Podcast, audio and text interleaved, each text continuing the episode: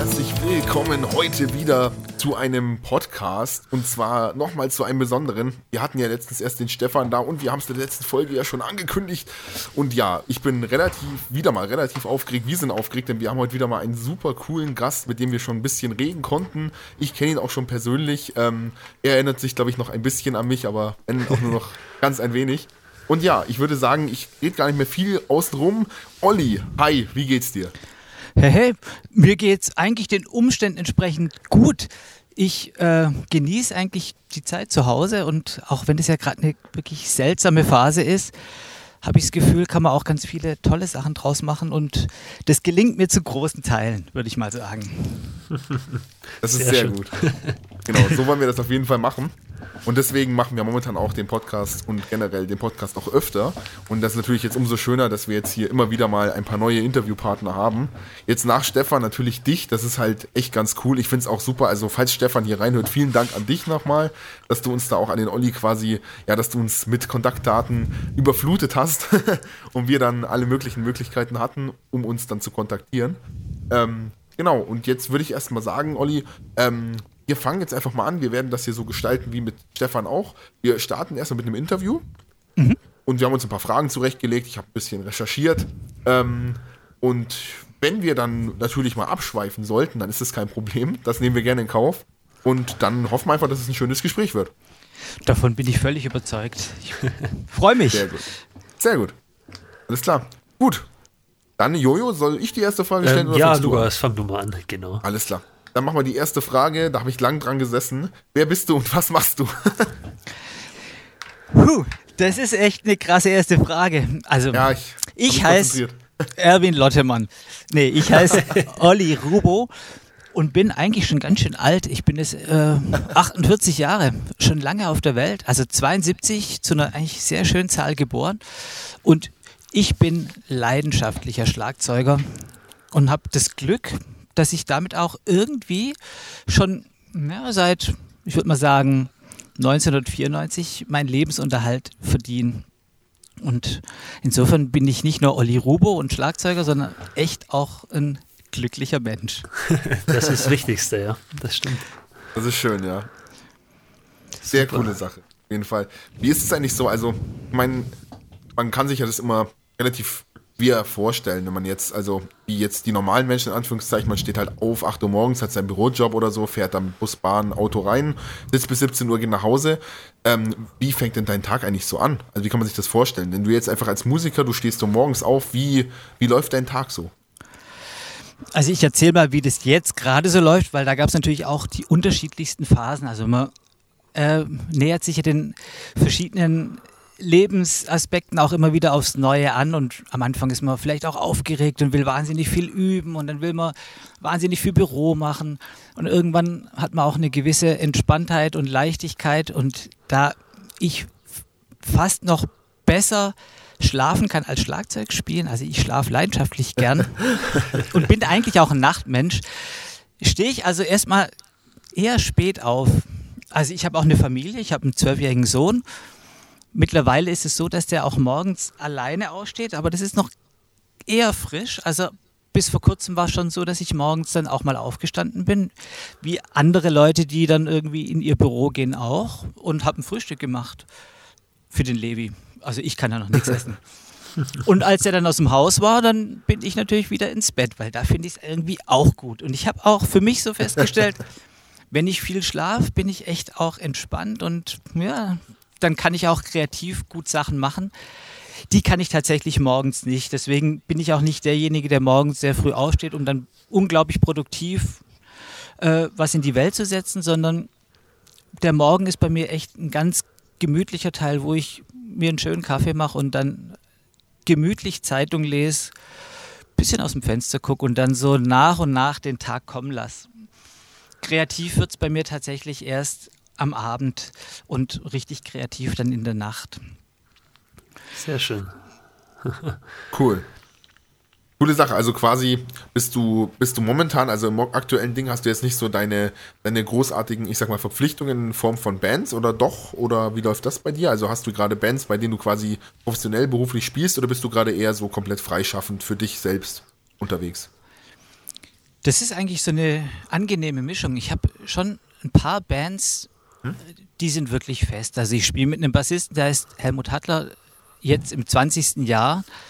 Die andere ja. Band, bei der ich äh, hauptamtlich spiele, die heißt D-Fest. Da bin ich auch sowas wie der musikalische Leiter. Das heißt, ich kümmere mich da so um die Live-Umsetzung.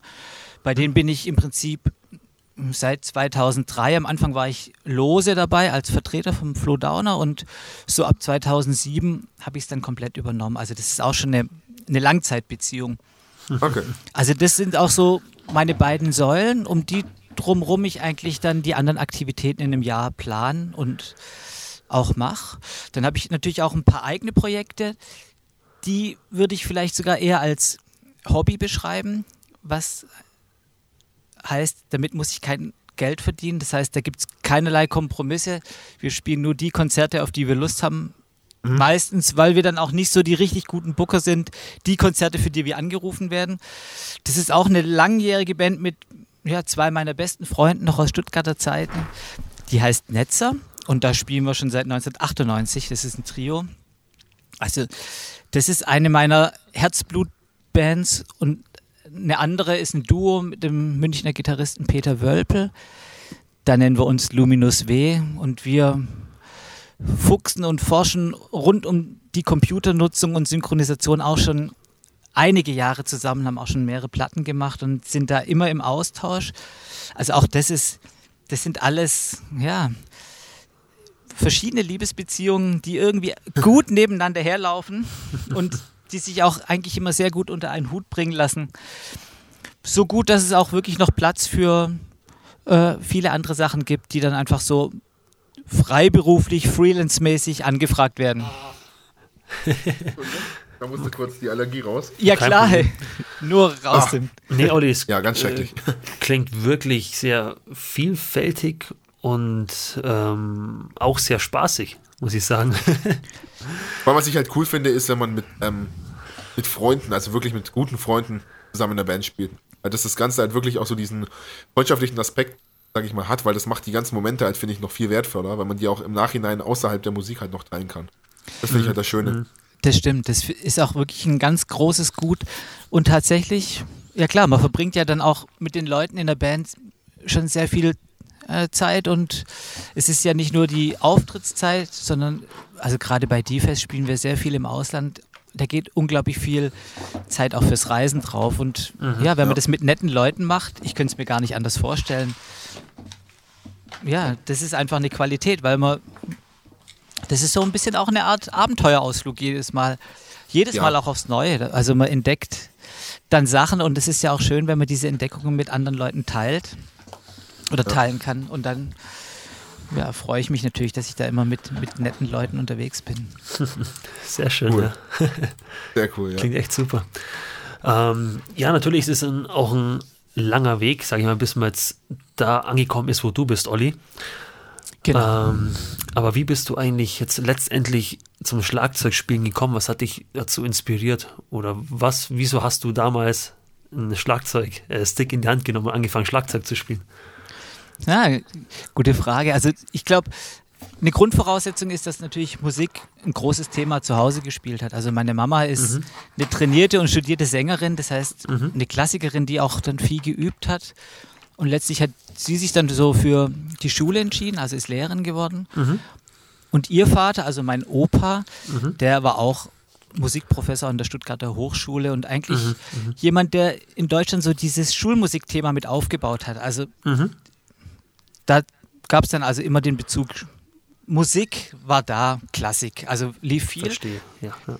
Und mein Stiefpapa, der dann zu uns ins Haus kam, als da war ich fünf, der hat eine ganz tolle Plattensammlung mitgebracht und die bestand vornehmlich aus ja, so Jazzrock und so ein bisschen Santana, Soul. Schön. Mhm. Mhm. Und cool. diese Platten haben es mir dann echt angetan und da habe ich einfach sehr viel mitgekriegt und auch eigentlich Feuer gefangen. Sehr und auch schön, eben jener, ja, ja. der heißt Walter, der war dann auch irgendwie aktiv, so in der damals groß Anti-Atomkraft-Szene. Dann ging man natürlich mit auf Demonstrationen und das war auch für mich, glaube ich, die Initialzündung, äh, gegen das Kernkraftwerk Neckar-Westheim, Anfang der Jahr 80er, da war ich sechs, also das war Ende der 70er. Mhm. Und da haben dann natürlich auch Bands gespielt und plötzlich war der Platz hinter diesem sonnengelben, vielleicht war sogar ein Grettschlagzeug frei und ich bin einfach hingehuscht und habe gespielt und dann haben halt Leute dazu gesungen und es war selbstverständlich und für mich hat es sich sehr gut angefühlt. Mhm. Da war ich sechs und letztlich habe ich dann mit zehn so ein erstes Practice-Set gekriegt. Davor hatte ich dann auch nochmal bei irgendwelchen anderen Kindern durfte ich hinter so einem Schlagzeug mal ausprobieren. Das, das hat mich dann echt geflasht und ich glaube, das war dann auch das Argument. Mhm. Ja. Und dann ging es einfach, ja, mit bisschen üben und dann Jugendmusikschule, mhm, mh. bisschen Noten lernen. Und dann hatte ich da halt irgendwann auch einen wirklich tollen Lehrer. Und ich glaube, das ist immer einfach ein absolut guter Antrieb, wenn man jemand Motiviertes Fall, hat. Ja, ja, ja. Der war eigentlich der Vertreter von dem anderen ursprünglichen Lehrer, der krank wurde. Und der war damals, mhm. ja, der ein paar Jahre älter als ich, also auch noch ein junger Typ, selber hoch motiviert. Und der hat mir echt den maßgeblichen Floh ins Ohr gesetzt, dass es da in Hamburg diesen Kontaktstudiengang Popularmusik gibt an der Hochschule dort. Mhm. Zweimal drei Wochen. Es gibt schon auch eine Aufnahmeprüfung aber total cool, weil man hat zwar Unterricht schlagzeugmäßig jeden Tag, aber das Wichtigste ist, sind alle anderen Instrumente da und dort finden sich Bands und die Jam. Und mhm. das habe ich mir gemerkt, ich hatte total Lust und das war so mein erstes großes Ziel im Leben, dass wenn ich mit dem Abi fertig bin, ich will unbedingt zu diesem Kontaktstudiengang. Mhm, mh, mh so wird es quasi im Zeitraffer mal geschwind eigentlich äh, quasi die Jugendjahre zusammengefasst. Äh, genau, ja, ja, ja. ja. Wie es so losging damals, ja. ja das, das, ist, glaube ich, auch wirklich das Mitwichtigste, was du gerade erzählt hast, dass man eben, klar, auf der einen Seite, sag ich mal, das, das, das stumpfe Üben, halt wirklich im Proberaum sitzen, probieren, zum hundertsten Mal genau diesen Fill-In zu spielen oder wie auch immer und einfach da sitzt und arbeitet und macht. Aber denke, was es halt wirklich ausmacht, ist einfach dieses, dass überall quasi Musik dich umgibt und du kommst irgendwo rein, da ist ein Schlagzeug frei und dann sagt einer, hey, yo, bist du Drummer, wir brauchen noch einen und dann sagst du, ja, hier und sitzt dich drin und spielst irgendwas, das du noch nie gespielt hast und ich glaube, oder hast Bands und hast Live-Auftritte und ich glaube, dadurch kommt dann eigentlich auch erst so dieses wirkliche Gefühl für die Musik, habe ich so das Gefühl. Also so wird man dann auch immer mehr zum Musiker. Ja, absolut. Cool. Ja, ja. ja. Ja, ist auch interessant. Also sowas bei mir zum Beispiel auch. Dass es auch äh, bei dir, Olli, sehr früh losging mit der Musik und auch von der Familie natürlich auch schon mal so eine Grundbasis da war. Das trägt natürlich auch, sage ich mal, ein bisschen zur Entwicklung bei. Wenn jetzt, sage ich mal, alle, wenn die äh, Mama, wie du vorhin erzählt hast, schon ausgebildete Sängerin ist und der Opa sogar schon in der Musikszene äh, beruflich auch unterwegs war, nimmt man natürlich, glaube ich, schon in frühen Jahren auch einiges mit. Ja, vielleicht ist es natürlich der Vorteil, dass da erstmal keinerlei Bedenken gibt oder einem irgendwelche Steine in den Weg gelegt werden, womit vielleicht andere gehadert haben oder zu kämpfen ja, hatten, genau. dass dann mhm. Eltern das ganz komisch fanden, dass man jetzt Schlagzeug spielen will oder dass sich da auch die Eltern das nicht vorstellen könnten, dass es mal ein Beruf sein sollte. Also ich glaube, insofern war da auch eine Unbeschwertheit, die sicher gut tut. Ja, ja, ja, ja. Und stimmt. einfach natürlich eine Akzeptanz, weil die natürlich wussten, wie gut es tut. Ja, Musik machen ist einfach wirklich was mhm. wohltuend, heilendes und ja, motivierendes. Es ist einfach ein, ein, ganz großes Geschenk, also wenn man das irgendwie entdeckt. Also das, das war bestimmt. Ja. Das ist der eine Punkt. Und der andere, den du, Lukas, ja auch gerade schon angesprochen hast, ist natürlich auch dann der Moment, wo man merkt, hey, ich lerne andere Leute kennen und das ist das eigentlich wirklich ganz große Ding. Hey, mit anderen Leuten Musik zu machen und das hat bei mir glücklicherweise dann auch relativ früh stattgefunden. Also ich habe dann so ab 13 in Bands gespielt. Ja. Und das war klar, hey, das ist es. Und das ist für mich bis heute. Also ich bin gar nicht so der Typ, der jetzt irgendwie gern Solos spielt oder auch in diesem Schlagzeugsektor jetzt irgendwelchen auf Clinics oder ja, so Show-Offs darbietet alleine, sondern ich finde es großartig, mit Leuten zusammen zu sein, mit einem Gegenüber, ja, mit dem man einfach, wie wir jetzt einfach ein Gespräch führt oder sich auch abarbeiten kann, wo man sich Bälle zuwirft und interagiert. Das ist nach für mich, nach wie vor für mich irgendwie so das Ding, das ich tatsächlich am liebsten mache oder auch der Grund, warum ich es mache. Mhm. Ja, natürlich, ja. Kann ich gut nachvollziehen. ja. Nee, ist eine, ist eine schöne Sache. Also, nur damit du auch mal weißt, was, was wir so machen. Mhm. Das glaube ich, auch schon mal kurz erzählt. Ähm, wir haben ja auch, also der jo Johannes hat quasi ein eigenes Studio, mhm. ähm, sich zu Hause aufgebaut. Ähm, ein schönes Studio. Oh, und, und das hat er eben 2019 quasi fertiggestellt oder halt, da konnte man es dann benutzen. Und ich bin dann eben eigentlich mehr oder weniger durch Zufall, also wir kannten uns natürlich und wir haben davor in der Band gespielt und so weiter, waren auch schon befreundet. Aber durch Zufall quasi in die Studioarbeit mal reingerutscht, weil er eben einen Schlagzeuger gebraucht hat. Mhm. Quasi für eine kleine Sache.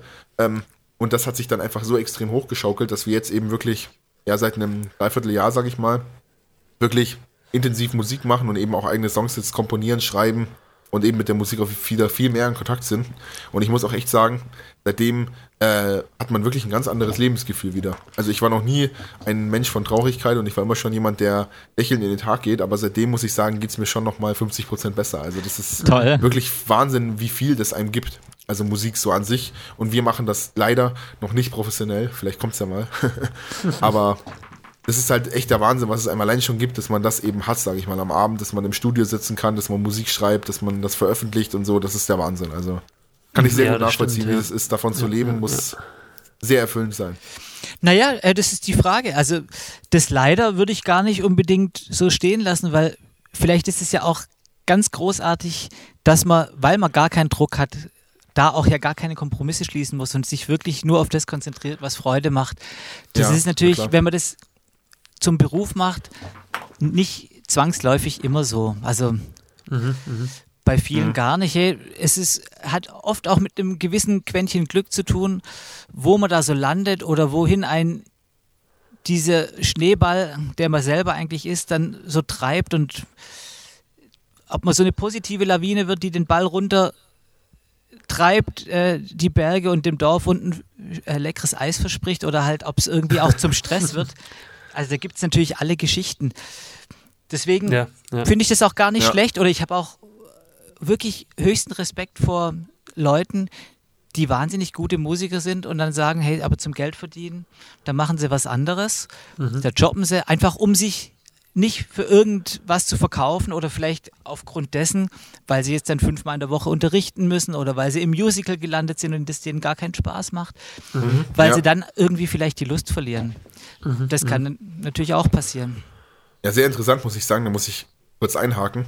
Das geht mir halt auch schon seit längerer ähm, Zeit, sage ich mal, durch den Kopf. Ähm, das Ganze mal irgendwann semi-professionell zu machen. Also allein das wäre halt schon der Wahnsinn, wie du sagst, dass man wirklich ähm, vielleicht von, ich, ich habe keine Ahnung, von 8 bis 1 oder so, jeden Tag so seinen Job hat, mhm. eben ein paar Stunden arbeiten geht, aber halt dann danach die restliche Zeit vom Tag wirklich in Musik investieren könnte. Wenn das allein schon gehen würde, also wenn man mit Musik quasi so viel Geld vielleicht verdienen würde, dass es quasi reicht, wenn man einen vielleicht nur 20 Stunden Job oder sowas annimmt und dann quasi aber immer noch sehr viel Zeit für Musik hat. Allein das wäre halt schon wirklich ziemlich erfüllend, glaube ich. Also das wäre schon mal ein Ziel, was ich echt anstrebe, irgendwann mhm. mal. Das hört sich also, doch gut an. Wäre eine schöne Sache, ja. also ich glaube, auch da gibt es natürlich unterschiedlichste Konzepte und diesbezüglich hat mir bestimmt geholfen, dass ich mich am Anfang eher für Jazz und Jazz-Verwandtes, also damals war das ja so Jazz-Rock, Fusion, Dave Weckel und Co.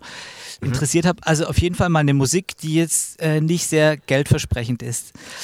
Das ja. heißt, ich habe eigentlich mhm. relativ von Anfang an gelernt, sehr bescheiden zu leben. Man hat einfach Gigs in Jazzclubs gespielt, da gab es nicht viel Geld. Und das heißt, man musste schon auch ein bisschen gucken oder es gab eigentlich wenig ja, Luxus, der jetzt drin war, aber das war natürlich auch nicht wichtig. Aber vermutlich ist es auch so eine Geschichte, die man lernen muss. Das hat mir bis heute eigentlich gut geholfen, weil dann eigentlich für mich immer klar war, dass ich mich immer eher für das Projekt und die Kunst entscheide, als mhm. jetzt für das Geld, das vielleicht dann mit was verbunden ist, was mir dann nicht so hundertprozentig viel Spaß macht. Und das hat natürlich über die Jahre auch so eine, schon auch so eine Kompromisslosigkeit, aber andererseits auch ein ganz klares Format dann herausentwickelt. Also mhm, mhm. tatsächlich doppelt positiv, Win-Win. Und ja das kommt mir auch jetzt heute, äh, weil ja aktuell während so einer Corona-Phase auch wieder zugute.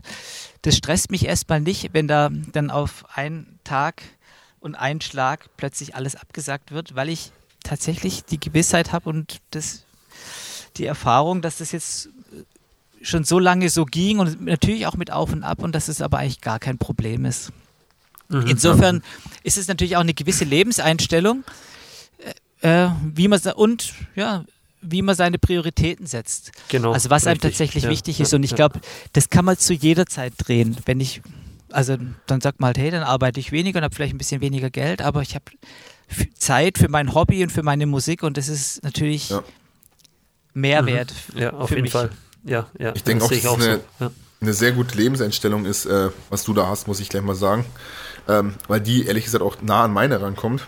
Ähm, weil ich mir wirklich denke, was du gerade gesagt hast, wenn man sehr viel Geld hat, dann ist halt das Geld im Endeffekt immer, ja, irgendwie im, im Endeffekt ein Kompromiss, den man eingeht. Man sagt halt, okay, ich will das eigentlich gar nicht machen, aber für das Geld, und das Geld ist ja dann quasi nur so eine Art Bindemittel oder so eine Art, ja, das transformiert sich dann eben in irgendwas Materielles, ein Auto, ein Haus, Urlaube, wie auch immer. Aber die Frage ist, braucht man wirklich ein Haus oder ein großes Haus, ein tolles Auto und Urlaub? Ähm, wenn man eigentlich jeden Tag genau das macht, was man will, dann braucht man vielleicht gar keinen Urlaub davon oder muss ja gar nichts, ähm, ja, gar nichts irgendwie muss keine Kompromisse eingehen, weil man eben das, was man jeden Tag macht, quasi, also den, der Weg ist dann quasi das Ziel. Man steht morgens auf und ist sowieso glücklich, ob man jetzt gerade in Mallorca am Strand liegt oder eben wieder im Proberaum sitzt. Man ist ja immer da, wo man ist, genau glücklich. Und dann hat man 365 Tage Glück und nicht nur mhm. zwei Wochen. Mhm. Das ist doch viel mehr wert. Absolut. Ich glaube, der Punkt ist einfach der, dass das Geld jetzt nicht äh, das Mittel zum Glück ist. Also natürlich ist es auch toll. Ich finde, rumzureisen und die Welt zu entdecken, kann auch unglaublich inspirierend sein. Aber das ja. würde ich jetzt nicht mit Glück gleichsetzen. Genauso, klar, wenn ich jetzt ein Haus hätte, dann hätte ich vielleicht die Gewissheit und eine gewisse Absicherung fürs Alter.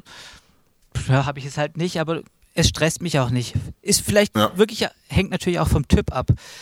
Auch ja, das klar, erlebe ich oft. Ich kenne auch viele Musiker, die wirklich ganz bei ganz tollen Bands spielen, sehr viel Geld verdienen und trotzdem Existenzängste haben. Und da denkt man immer, das verstehe ich gar nicht so richtig.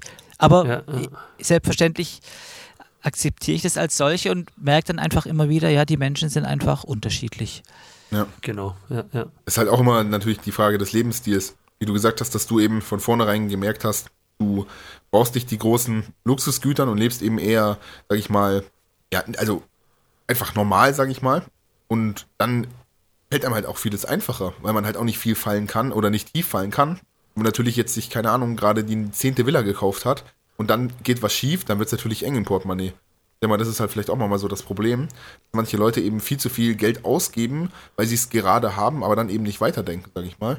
Und wenn man halt, sag ich mal, immer in seinen, in seiner Größenordnung lebt, dann kann sowas, oder was heißt, es kann nicht passieren, dann, dann ist man halt nicht so gestresst. Und das denke ich mal, ist doch eigentlich wunderbar. Wenn ja, man einfach ja. normal auf einem kleinen oder normalen Fuß lebt einfach und wirklich, sage ich mal, adaptiv an das lebt, was man halt auch verdient und was man auch unbedingt, also was man wirklich braucht und alles, was übrig bleibt, ist doch schön. Aber man muss es ja nicht immer zwangsläufig alles ausgeben. Ja, absolut. Also, so sehe ich das jedenfalls. Da ja. stimme ich dir zu, ja? das stimmt. Genau. ja, gute Lebenseinstellung. Da haben wir gleich mal was zum Weitergeben hier. Und das so abseits von der Musik, das freut mich immer, wenn man, wenn man so schön abschweift. Ich merke schon, das geht mit dir gut, Olli. Das freut mich sehr. Das wird, das, das, das wird funktionieren, das ist gut. Super. Das ist sehr gut. Ähm, ja, jetzt komme ich zur nächsten Frage. Die, die war bei, die haben wir genau die gleiche Frage, haben wir bei Stefan auch gestellt, weil das so eine Frage ist, die ich unglaublich wichtig finde für jeden Musiker. Und die Antwort von Stefan fand ich sehr interessant, deswegen bin ich jetzt echt gespannt auf deine. Und zwar ganz einfach, was waren denn deine größten Inspirationen? Also als Bandmusiker vielleicht und natürlich auch vielleicht als Schlagzeuger. Also gibt es einen Schlagzeuger oder mehrere, wo du sagst, boah, den habe ich gesehen und habe mir gedacht, boah, Wahnsinn oder wie schaut es da aus? Also die Antwort, die muss ich teilen, weil tatsächlich war es, muss man das so ein bisschen auf die verschiedenen Phasen äh, beziehen. Als ich ein Kind war, mit 12, 13, da habe ich den Billy Cobham gehört und ich war auch bei einem Workshop bei ihm und das hat mich völlig umgehauen. Ich habe ja komischerweise früh schon mich für diesen Jazzrock interessiert. Da gab es wenig Leute, die da mitgezogen sind, also in meinem Alter schon gar nicht. Aber der Typ hat mich umgehauen, diese Energie und der Groove. Und klar, dann kam in der Phase des Vielübens, also als Teenie, kam dann einfach Kalajuta, vor allem Dave Weckl und auch Steve Gadd. Also dieses Triumphorat, mhm. das waren schon echt Magneten, den bin ich an den Stöcken gehangen und habe irgendwie alles besorgt, was es damals zu kriegen gab. Platten angehört. Ich bin Aber auch ein großer Fan von Steve Gadd. Ja, hey. Wahnsinn. Und krass, richtig der ist ja letzte Woche 75 geworden. Das genau, richtig. Ist wirklich ein stolzes Alter, hey. Ja, ja. Ja, Steve Gadd ist, glaube ich, irgendwie, also ich meine, man, also ich finde, es gibt, gibt nicht den besten Schlagzeuger oder den besten Musiker oder wie auch immer. Das kann man, finde ich, niemals so sagen. Ja. Aber ich, ich, ich, also Steve Gadd, wenn, wenn es darum geht, wer zu den Besten gehört, ist irgendwie immer eher einer der ersten Namen. Steve Gadd hört man andauernd. Das ist irgendwie so, ist schon sehr hoch angesehen. Das stimmt, ja. Ja, ja. ja. Na klar, also, weil natürlich auch je nachdem, wie die Reise entlang geht, wenn man dann vielleicht mal mit dem Dave Weckl eingestiegen ist und dann checkt, ah ja, die Leute wurden ja auch von irgendjemand inspiriert, spätestens dann fällt genau. der Name. Genau. Also um den kommt man, glaube ich, schwer rum. Mhm. Vor allem, weil er einfach nicht nur einen ganz eigenen Stil hat und so eine unglaublich tolle Leichtigkeit. Also der ja. hat einfach auf so vielen Ebenen was zu bieten. Also ein hochmusikalisches und musikdienliches Schlagzeugspiel, obwohl er eigentlich die technischen Jobs hat, das er an vielen mhm. Stellen auch beweist, dass da eigentlich noch viel, viel mehr drin wäre. Aber er ordnet sich einfach immer der Musik unter und das ist einfach mhm. schon mal eine Wahnsinnslehre, die man eigentlich aus der Person Steve Gadd ziehen kann. Das stimmt, genau, ja. ja, ja. ja. Immer wenn also, ich irgendwie, wenn ich an Steve Gadd denken muss, fällt mir auch irgendwie gleich äh, Jim Keltner ein. Diese ja Aussage mal. Selbe Zeit, selber Stil, so, auch ein gigantischer Typ. Wahnsinnstyp. Ich habe ja als Kind auch tatsächlich, da waren die nämlich beide im Yamaha-Katalog abgebildet und mhm. beide hatten dann der Jim Keltner noch öfters so eine Sonnenbrille auf. Genau. Schwarzes Yamaha-Schlagzeug. Ich dachte, ja, das war am Anfang nicht so ganz klar. Dann fand ich den auch irgendwie cool und so richtig tief eingestiegen bin ich aber eigentlich auch erst viel später, als ich mhm. gemerkt habe, dass es ja auch ein ganz kauziger, absolut interessanter Eigenbrötler ist, der wirklich unglaubliche Beats spielt und so ja. anders als alle anderen. Genau, ja. Also das ist auch wirklich ein, ein musikalisches Fass. Ja, ja, ja. Der ist mir auch gerade erst neulich wieder begegnet. Da hat mir der Wolfgang Hafner im Sommer die Autobiografie von Steve Lukather, also vom Toto-Gitarristen, empfohlen, mhm. weil es mhm. da so viele tolle Steve Porcaro-Geschichten gibt. Aber auch der Jim Keltner spielt da öfters mal eine Rolle, weil der einfach auch in dem Umfeld zugange war. Mhm. Und daraufhin habe ich mir dann auch wieder die ein oder andere Jim Keltner-Platte angehört und mhm. fand es echt mhm. toll. Da fällt mir immer noch ein Name ein. Lukas, du weißt es ja. Also mein, mein Favorite Drummer, ja, natürlich. Äh, Mr. Ja. Steve Jordan. Ist super. Ja, den habe ich natürlich. Ja. das wäre dann quasi in meiner nächsten Phase, also nicht diese Teenie viel Übephase, sondern ja, ja. zu Hause ausziehen und so mal ein eigenes Profil finden. Da habe ich natürlich den Steve Jordan und seine unglaublichen, seine Killer-Snare. Die, die, die Snare, die, gibt, die ist der absolute Wahnsinn. Ich weiß nicht, wie man so einen Snare-Sound so perfekt hinkriegen kann. genau. Ich finde ihn gigantisch, ja. Da gibt es ja. auch eine tolle DVD, also bei ihm um, am Küchentisch. The ich weiß gar nicht. Here, oder? Ja, genau. Also die habe ich auch natürlich oft geschaut. Damals als mhm. Videokassette äh, gab es ja noch keine DVD. Und na klar, auch da habe ich einige Lieblingsplatten, auf denen der mhm. mittrommelt. Ja, also, ähm, er spielt eben so vermeintlich simpel, vermeintlich simpel. Aber ich finde sein, seinen Anführungsstrichen minimalistischen Spielstil, ich, ich, ich, weiß nicht, ich kann es schwer zu beschreiben, ich finde ihn einfach wahnsinnig gut. Absolut, wobei ich auch der wurde, glaube ich, echt kultiviert, weil wenn man so eine Schofield-Platte anhört, mhm, eine mhm. frühe aus den mittleren 80ern, dann spielt er schon auch ganz schön vertrackte Sachen und dann ja. wird da mal noch ein, ein Pad eingebunden und ein E-Drum-Sound, also wirklich auch genau, ja, immer sehr Fall. modern. Also der hat einfach auch immer geguckt, was ist irgendwie eigen und ich glaube, bei ihm war es dann letztlich vor allem die Reduktion, also wenn man den auch jetzt mit im John Mayer Trio oder so gehört hat. Gigantisch. es wurde immer weniger und einfach ja, genau. die wesentlichen Noten halt so dermaßen auf den Punkt. Ja, das getrommelt. ist es. Das Timing, äh, Timing einfach der Wahnsinn. Ja, ich finde ich find einfach, also ich habe selten jemanden gesehen. Also ich muss ehrlich sagen, ähm, ich habe ihn erst durch, durch dich eigentlich so ja, kennengelernt, so richtig mhm. gut, sag ich mal.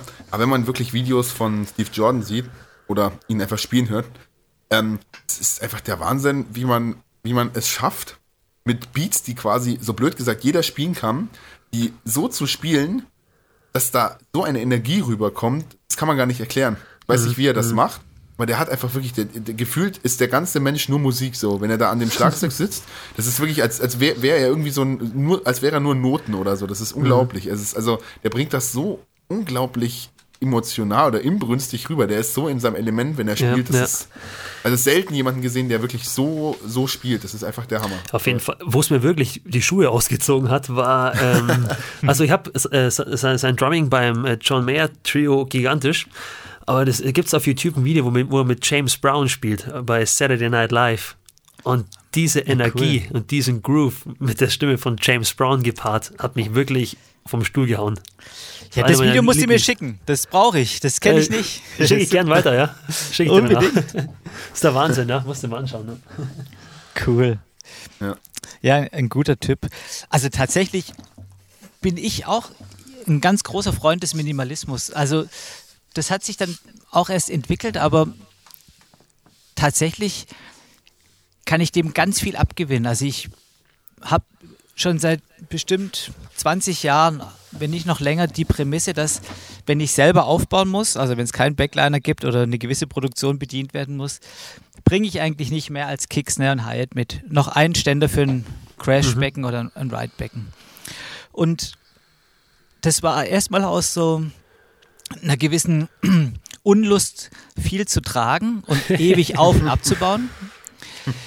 Aber auch wahrscheinlich ganz tief und unbewusst gesteuert einfach eine Riesenlust am Groove. Mich interessiert vor allem einfach dieser Puls und ja, dieses Geheimnis des Grooves an sich, der einfach Leute bewegen kann, im Idealfall so im doppelten Wortsinn. Also wenn sie tanzen, finde ich das ein Riesenlob und wenn man sie einfach ja, irgendeine Gefühlsregung dann bewirkt, auch genau. gut. Also das ist so immer im Prinzip mein Ziel. Und klar, wenn ich nur Kick, Snare, High dabei habe, dann ist sehr viel erstmal Groove. Genau. In, ja, ja. Die erfreuliche Nebenbegleiterscheinung äh, war die, dass es natürlich dann doch auch öfters mal große Herausforderungen gab, weil, keine Ahnung, dann hat man bei der Coverband dann doch irgendwie ausgeholfen, hat gesagt, man bringt nur wenig mit, Keks eine Hyatt. Da wurde meistens gesagt, ja, ja. Äh, wenn man dann mhm. ankommt, eher doch große Fragezeichen, wo denn jetzt die Toms und die anderen Becken wären. und klar werden dann auch manchmal bestimmte Sachen erwartet, nämlich zum Beispiel Fill-Ins als Übergänge, einfach diese ganzen Klischees oder wie man dann im Prinzip einen Groove aufmacht. Und mhm. mhm. tatsächlich in dieser Reduktion, die ich mir selber auferlegt habe, hat sich dann, haben sich neue Fenster geöffnet, dass ich einfach dann, um einen Beat zu intensivieren, vielleicht mal noch ja, einen ja. Shaker zum Stock in die Hand genommen habe oder so einen Jingle-Stick und plötzlich gab es halt auch eine zweite Ebene. Mhm, oder mhm. wo ich halt durch Präparieren und schnelles äh, Verändern des Snare-Sounds dann doch aus der Snare einfach zwei oder mehr Sounds holen konnte, die dann ähnlich wie Toms einfach auch für eine gewisse andere Orchestrierung gesorgt haben. Ja, ich habe dann einfach auch verstanden, hey, ein Fill-In, da geht es nicht darum, über drei Toms zu machen, sondern das ist letztlich nur ein Zeichen, um Aufmerksamkeit zu erregen, also für die Band, denen zu zeigen, hey, jetzt geht es in einen anderen Formteil oder fürs mhm. Publikum, mhm. Achtung, es passiert was, ein Stopp, ein Ende oder was auch immer. Ich habe viele Sachen irgendwie anders hinterfragt und dadurch natürlich dann auch dafür Lösungen gefunden. Und durch dieses konsequente immer, ja, nur drei Instrumente und aber vielleicht noch kleine, leichte Sachen, die man dann auch noch locker tragen kann, habe ich dann tatsächlich erst einen ganz eigenen Stil entwickelt, der dann dieses Integrieren von Percussion-Instrumenten, das war so der Anfang. Und später habe ich dann einfach noch ein kleines Effektgerät mitgenommen. Und irgendwie hat sich da so ein, ja, eine eigene Spielart entwickelt und die eigentlich bis heute geblieben ist und wofür ich dann, wenn ich von jemandem angerufen werde, meistens auch eigentlich gefragt werde, ob ich da mhm. vielleicht mal mitspielen möchte. Mhm. Ja, das ist über die, über die Jahre, sag ich mal, ganz wichtig, egal an welchem Instrument, auch wenn es jetzt, sag ich mal, äh, vor allem sogar als Sänger, seinen eigenen Stil zu entwickeln. Dass man sich irgendwie, sage ich mal, von, dass man hört, dass Leute, die jetzt außenstehende Leute hören, dass genau derjenige spielt, dass man seinen eigenen Sound mitbringt und den entwickelt. Aber das, sage ich mal, das braucht Jahre, bis man wirklich Absolut. so weit und ist. Ja. Genau, hey, und das ist ein super Punkt und vor allem können wir da auch die Kurve kriegen zu der Frage vom Lukas, was denn so meine Vorbilder waren. Und tatsächlich in dem größten Teil, der dann vielleicht ab Mitte der 90er angefangen hat, bis jetzt, waren es gar nicht mehr die Menschen, sondern eher die Maschinen. Also da habe ich mich vor allem den Produktionsmitteln zugewandt, dann mhm. haben die mich fasziniert, weil ich irgendwann gecheckt habe, hey, natürlich ist so ein Dave Weckel, das hat mich umgehauen. Und ich habe versucht so zu klingen und habe viel geübt, aber irgendwann musste ich feststellen, hey, jetzt muss ich aufpassen, weil den Dave Weckel gibt es ja schon. Ein weiteres Abziehbild mhm. von ihm, das braucht man eigentlich nicht. Mhm. Das Original ja. ist da und das braucht nicht äh, kopiert zu werden. Ja, ja. Natürlich ist es toll, ganz viel auszuprobieren, das finde ich nach wie vor und mache das immer noch. Aber halt mit diesem zweiten wichtigen Zusatzschritt, dass ich diese Bausteine, die ich vielleicht mir aneigne, die ich ganz offensichtlich klau und übernehme, dass ich die dann irgendwie in, einem zweiten Schritt zu was eigenem umbaue. Das ist schon mhm. so ein bisschen wie, ja, so Lego-mäßig, ich baue, fang mal an mit meinen vielen bunten Steinen, die ich habe, was aus dem Katalog so nachzubauen und dann wird es dann doch irgendwie ein eigener Turm oder ein eigenes Piratenschiff. Mhm. Und mhm. nachdem ich das irgendwie gecheckt habe und auch musikalisch nochmal so einen absolut anderen Flash bekommen habe, dachte ich, okay, die Menschen werde ich immer beobachten und mir die tollen Sachen abgucken. Aber tatsächlich, was mich noch viel mehr reizt, ist, wie dann, ja, in meinem Fall jetzt viele Nichtmusiker, also sogenannte Bedroom-Producer, die irgendwelches elektronische Equipment in die Finger gekriegt haben, wie die Beats gebaut haben. Nämlich ja. auf jeden Fall so, wie kein Schlagzeuger spielen würde. Und das war dann tatsächlich so bis heute, weil es einfach so ein Riesenfeld ist, eine riesen Inspirationsquelle, an der ich mich abarbeite, die halt jetzt ja, unter ja. die Lupe genommen wird. Mhm. mhm. Cool. Sehr interessant. Aber was ganz anderes, ja. ja. ich erinnere mich an dein Set. Ähm, durfte ja mal dran sitzen. Damals beim, beim Percussion Drum Camp. Mhm. Das weiß ich noch ganz genau. Ähm, das war damals in, in Südtirol, falls du dich erinnerst. Na klar. Genau. Und da ähm, hattest du eben auch eine Stunde. Und da habe ich dann eben an deinem Set gesessen und da mussten, mussten wir alle einen Beat, glaube ich, spielen. Das war auch ein ganz einfacher Beat, das kann ich mich noch erinnern. Da mussten alle genau diesen Beat spielen. Also es war die Anordnung, sage ich mal. Und am Ende durften, durfte jeder von uns, also ich glaube zwei Takte mussten wir den Beat spielen oder so. Und dann durfte jeder von uns ein anderes Ende machen.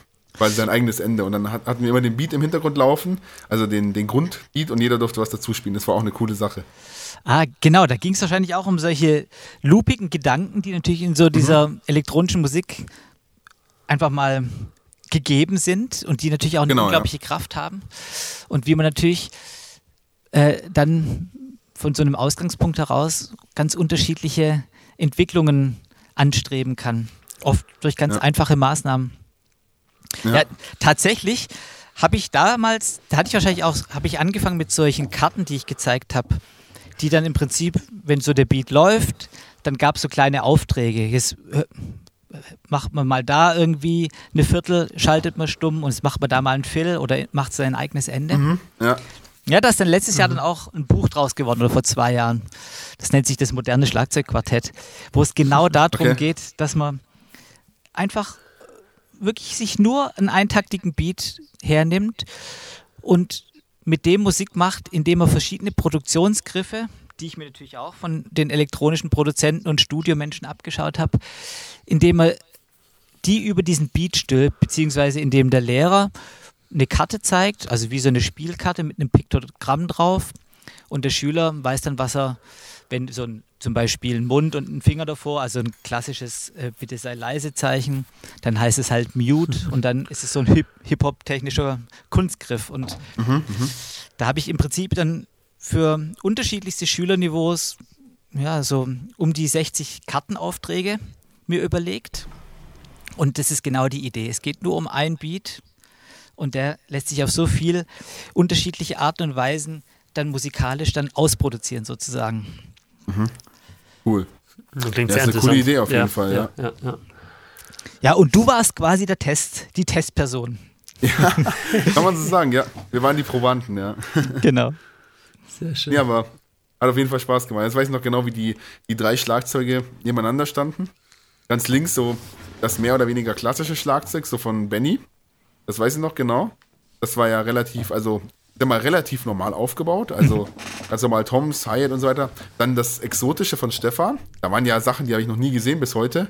Also Super. er hat ja durch seinen Latin-Style sehr, sehr krasse Sachen dabei zum Teil. Also irgendwie eine Double-Bass-Maschine an eine Cowbell angeschlossen und so. Also richtig coole Sachen, da kann ich mich auch noch sehr gut dran erinnern. Und dann eben dein Set. Und das war irgendwie so geil, weil die anderen beiden waren so ausgeschmückt und deins war halt wirklich, wie, wie du halt gesagt hast, ein Hi-Hat, Snare, Crashbecken und halt noch ein paar Effektgeräte und dann eben wahnsinnig viel Percussion-Zeug in der Tasche drin. Das weiß ich noch genau, ja. Das war dein Set damals. Ja, genau. Das war cool, ja. Das war echt cool. Das war auch wirklich ein ganz tolles ähm, äh, Seminar und es war eine super Woche. Also die habe Ja, ich auch in Fall. allerbester Erinnerung. Ja. War, hat sehr viel Spaß gemacht, ja. War leider noch sehr jung, aber, naja, was heißt leider? Also ich habe damals auf jeden Fall sehr viel mitgenommen. Also hat mir sehr viel gebracht damals. Die zwei Drumcamps, also ich war zwei Jahre später nochmal. Da warst du leider nicht mehr dabei. Da waren noch äh, Just Nickel war dabei. Genau. Ähm, Stefan auf jeden Fall wieder. Ähm, und dann der dritte war Moritz. Ah, ich überlege gerade, wie er mit Nachnamen hieß. Ich weiß nur noch Moritz. Auch ein super Typ, aber ich kann, mir- kann mir den Nachnamen nicht mehr merken, leider. Also war auf jeden Fall sehr, sehr cool, mit denen zu spielen, ja. Auch. Waren auch Ja, verdammt super. coole Typen. Ja, das war der Moritz Müller. Moritz Müller, genau, ja, ganz einfacher Name. Ich Ja, auch noch, ja. wirklich super Typ. Ja, vor allem sein, sein Spiel, Spielstil hat mir sehr gefallen, weil ich äh, jemand bin, der da sehr im, im Metal- und Rock-Bereich hängen geblieben ist, von seit vielen Jahren und ich werde auch niemals rauskommen. Und der hatte auch sehr viel von dieser Musikrichtung im Blut, sage ich mal. Also ich glaube, seine Band damals, die Intersphere oder so, Genau. glaube ich. Genau. Die waren auch in die Richtung, sage ich mal. Es war schon Hard Rock Metal, glaube ich, was die gespielt haben. Und das hat man ihm halt auch angemerkt beim Spielen. Das war, ach, das war schön auf jeden Fall. Hat Ja. mir sehr viel Spaß gemacht. Ist Der super. Double Bass lastig zum Teil auch. Schön, ja. Ah, cool. ja. Genau. Jo, ähm, du hast es vorhin schon angesprochen, Olli, dass du in den 90er Jahren irgendwie auch ein bisschen so zur elektronischen Musik gekommen bist. Ähm, aber wie, was hat dich so inspiriert? War das einfach der, der, der Lauf der Technik, dass man einfach was Neues ausprobieren wollte oder hast du da auch irgendwie elektronische, äh, sag ich mal, äh, Einflüsse gehabt oder wie kam das so zustande, dass du dann dein Drumset, dein akustisches Drumset mit der Elektronik, sag ich mal, erweitert hast? Du, wie so oft, der Zufall war, also der spielt ja irgendwie beim Musikmachen oft eine große Rolle, in der Mhm. elektronischen Musik erst recht. Also ganz viele Sachen sind da ja durch Zufall passiert oder man spricht ja auch von so Happy Accidents, dass Mhm. einfach Sachen passieren, die überhaupt nicht geplant waren. In meinem Fall war es so, dass ich schon in diesem Jazz-Ding total drin war, aber mich auch ein bisschen so in der Sackgasse gefühlt hatte. Mhm, mhm. Ich hatte das Gefühl, ich bin nicht so der typische Modern Jazz-Spieler. Mir fehlt es da auch ein bisschen so an Skills und irgendwie, das war, ja, ich hatte das Gefühl, das ist es nicht wirklich. Ich fand es ganz toll, das Improvisieren und das Interagieren und diese Energie, auch immer diese Virtuosität. Also klar, als Dave Weckel-Fan und dann, das war ja schon auch ganz schön, ja, das hatte auch was Gockelhaftes. Die haben ja immer gezeigt, was sie können. Und das hat mich schon auch beeindruckt, muss ich sagen. Also solche abartigen Spieler einfach, die viel geübt haben und das auch dann auch gezeigt haben. Auf jeden Fall hatte in der WG ein Wechsel stattgefunden und die neue Mitbewohnerin hat einfach Drum and Bass Platten mitgebracht und das kannte ich davor nicht und das hat mich völlig umgehauen und zwar der perfekte Abholer, weil natürlich auch ähnlich wie Bebop oder auch jetzt so Hightech Fusion unglaublich virtuos und schnell, technisch anspruchsvoll und eine immense Energie. Und ich habe gemerkt, boah, das sind krasse Beats und das reizt mich. Und dann habe ich einfach angefangen, diese Musik irgendwie zu transkribieren. Und habe natürlich auch gecheckt, ah, okay, da ist ganz schön viel programmiert, alles kann ich gar nicht auf einmal spielen. Und habe dann doch auch immer versucht, so die Essenz festzustellen, was ist eigentlich das wirklich Wichtige an dem Beat? Und habe das versucht auf dem akustischen Set umzus äh, umzusetzen und mhm. hatte dann aber auch natürlich diese ganzen Nebenschauplätze an, an Rhythmusspuren mir rausgehört. Und in den darauffolgenden Entwicklungsstufen immer mehr dann auch die mit eingebunden, weil dann habe ich mal gecheckt, mhm. ja, diese Percussion kann ich integrieren. Das ist eigentlich vielleicht eine komische Haltung, aber ich kann den Shaker noch mit zum Stock packen. Also habe ich noch irgendwie eine Spur mehr. Mhm, verstehe. Dann, ja. dann kam irgendwann das Echo-Gerät mhm. und auch da, zack, einfach wieder eine Spur mehr. Ich komme quasi immer näher. Mhm, mhm und dann, mhm. klar, habe ich mit Zuspielungen rumprobiert. Da ließ sich natürlich dann alles irgendwie realisieren. Da konnte ich ja jede Spur, die mir gefehlt hat, konnte ich entweder selber programmieren und einfach dazu laufen lassen. Das heißt, dann habe ich mir auch solche Geräte gekauft. Irgendeine Roland Groovebox, mit der ich halt auch dann irgendwelche zusätzlichen Layers bauen konnte, die ich dann beim Spielen dazu gefahren habe. Und so habe ich mich dann tatsächlich an die verschiedenen elektronischen Produktionsmittel auch rangewagt. Irgendwann hatte ich dann einfach auch einen Computer und auch erste Programme, auf denen ich dann selber programmieren konnte. Mhm. Und so ist, sind dann die beiden Welten einfach zusammengeschmolzen. Am Anfang war es echt so eine Art Simulieren.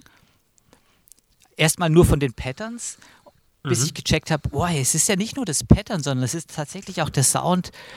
Das hat sich dann äh, dahin bewegt, dass ich dann auch versucht habe, irgendwie mein Schlagzeug zu präparieren, um auch diese Sounds irgendwie diesem Stil angemessen hinzukriegen. Mhm. Das heißt, da habe ich Sachen auf die Snare gelegt, gedämpft, irgendwie mit kleineren Snares, kleinere Becken, irgendwie Sachen umgebaut, umgestellt. Und ich bin, um, ich wollte es einfach irgendwie hinkriegen, dann immer tiefer auch rein gegangen mhm. in die Geschichte, hey, wie haben die eigentlich produziert und wie ja, wurden genau. die, ja. die Drum Machines ja, programmiert? Und dann habe ich natürlich gecheckt, hey, das sind keine Schlagzeuger. Also machen die natürlich ein Crashbecken Dazu tun die nicht die Hand von der Hi-Hat, wie wir Trommler das machen. Ja, also ja, wir spielen ja. Fill-In und dann landen wir irgendwie auf dem Crash. Daraufhin habe ich halt zum Beispiel mein Crashbecken auf die linke Seite, also links neben das Hi-Hat gestellt, weil mhm. dann konnte ich ganz locker den Hi-Hat-Fluss einfach bewahren. Und so habe ich ganz viele so produktionstypische Sachen einfach übersetzt äh, auf mein Schlagzeugspiel. Ja, verstehe, interessant. Ja. ja. Und cool, vor allem äh, cool. raffiniert und kreativ. Das ist super. Und vor allem einfach irgendwo auch was ganz Neues. Also wie du ja vorhin schon gesagt hast, ich meine, damit hebt man sich ja quasi auch ein bisschen ab, ne? Ich meine, es ist ja als Musiker irgendwo auch wichtig, natürlich, äh, jetzt so unromantisch es klingt, äh, irgendwo unterzukommen. Also ich meine, man muss ja halt irgendwo spielen, ist ja klar. Und deswegen ist natürlich was ganz Besonderes, ne? Also ich meine, es gibt ja nicht viele, die sich da so intensiv damit befasst haben, sag ich mal, und dann, dann auch so ein Gefühl dafür haben, ne? Also natürlich für dich halt auch so dein, wenn man so möchte, Alleinstellungsmerkmal. Genau also das machen natürlich auch viele andere und das ist ja auch toll. Ja. Und ich glaube, es ist auch das bloße Kalkül wäre falsch, einfach, ja, ich will mich jetzt auf Teufel komm raus abheben, sondern es ist da auch wieder die nee, Leidenschaft. Nee, also was ich gemeint. Nee, nee, das weiß ich. Das, das, das, wollte ich damit nicht sagen. Ich meine, es ging nur darum, dass das eigentlich auch wieder so eine Art von Ding war. Das hat mich einfach so reingesogen, reingezogen ja, und, und ja, aufgesogen. Ja. Und ja, ich konnte da gar nicht anders. Und das hat mir einfach Spaß gemacht. Und dadurch habe ich einfach für mich tolle Dinge entdeckt und vor allem einfach auch so eine Klarheit. Und das hat dann schon auch noch eine, eine ganze Weile gedauert, aber irgendwann ist es mir wie Schuppen von den Augen gefallen, weil ich gedacht habe, ich glaube, ganz viele Schlagzeuger und ganz viele Musiker, da fehlt eigentlich ein so ein kleiner Transferklick, aber da läuft was falsch, weil wir Schlagzeuger hatten immer so äh, Schlagzeugschulen mit Noten und Patterns und dann hat man das so geübt und ganz oft hat es einfach gar nicht so geklungen, wie das Etikett auf dem Buchdeckel das versprochen hat, meinetwegen Latin ja. Beats oder Hip-Hop Beats. Und dann dachte mhm. ich immer, an was liegt es denn? Weil das Pattern ist perfekt transkribiert. Und ich habe dann schon gecheckt, hey, das Pattern ist das eine, aber der Sound, ist mindestens genauso wichtig. Und dann gibt es halt noch irgendwo so eine Art Kleber dazwischen, der Sound und Pattern verbindet und das macht dann einfach den Groove aus.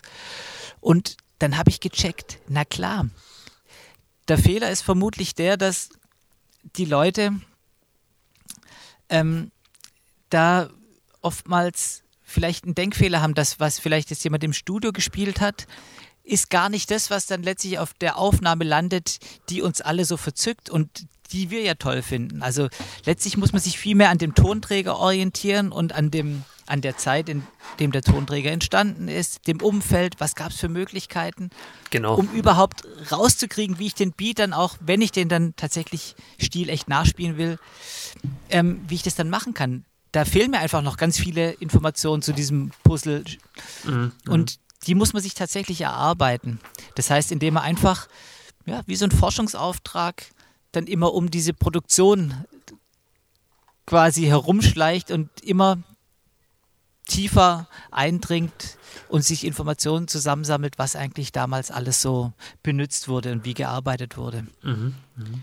Ein sehr interessantes Themenfeld, ja. Ja. Ja, krass. Vor allem, ich sag mal, ist halt wirklich was Einzigartiges, ne? Also, das hört man halt auch sehr selten, weil normalerweise, eben, wenn man mit, eben, ja. mit Drummern redet, dann geht es halt um die Musik im Allgemeinen und so weiter, aber die technische Seite, ähm, die haben halt viele auch lange gar nicht auf dem Schirm. Muss ich zum Beispiel mich selber auch nehmen. Also jetzt bevor ich ähm, jetzt letztes Jahr, wie gesagt, mit, mit in das Studio ähm, reingegangen bin, quasi, und mit Jojo so angefangen habe, habe ich auch von dem ganzen Technischen so unglaublich wenig gewusst. Und da taucht man nochmal eine ganz neue Welt ein. Also es ist unglaublich, wie, wie faszinierend Audiotechnik im Allgemeinen einfach ist. Also Finde ich persönlich jetzt auch. Das stimmt und auch extrem anspruchsvoll, der ja, Bereich. Ja, ja. Ja. Und das, saugt, das saugt dann auch ein, ja. Auf jeden Fall, ich meine, ich sag mal, fast jeder kann natürlich jetzt im, in seinem Schlafzimmer auch schon eine, jetzt mal die, die Technik auch von heute zu schätzen, eine relativ gute Aufnahme hinkriegen, mhm. sage ich mal. Äh, wenn man überlegt, das war vor, vor ein paar Jahren noch gar nicht möglich, dass man vielleicht jeder sein eigenes Studio zu Hause haben konnte. Das ist echt Wahnsinn, was die Technik da ermöglicht. Aber sobald, sage ich mal, da ein bisschen tiefer geht, dann merkt man eigentlich, wie, wie umfangreich die ganze Audiotechnik ist, auf, was, auf wie viele Sachen man achten muss und was auch hinter den, sag ich mal, hinter den großen Chartproduktionen oft auch an, an Aufwand und Technik steckt, was man sich jetzt im ersten Moment gar nicht vorstellen kann. Absolut, und, das stimmt. Das ja. ist natürlich hochkomplex und ja klar, wie alle Sachen ja, die man lernen will, die brauchen natürlich auch Zeit und, Eben, und auch Geduld. Ja. Genau.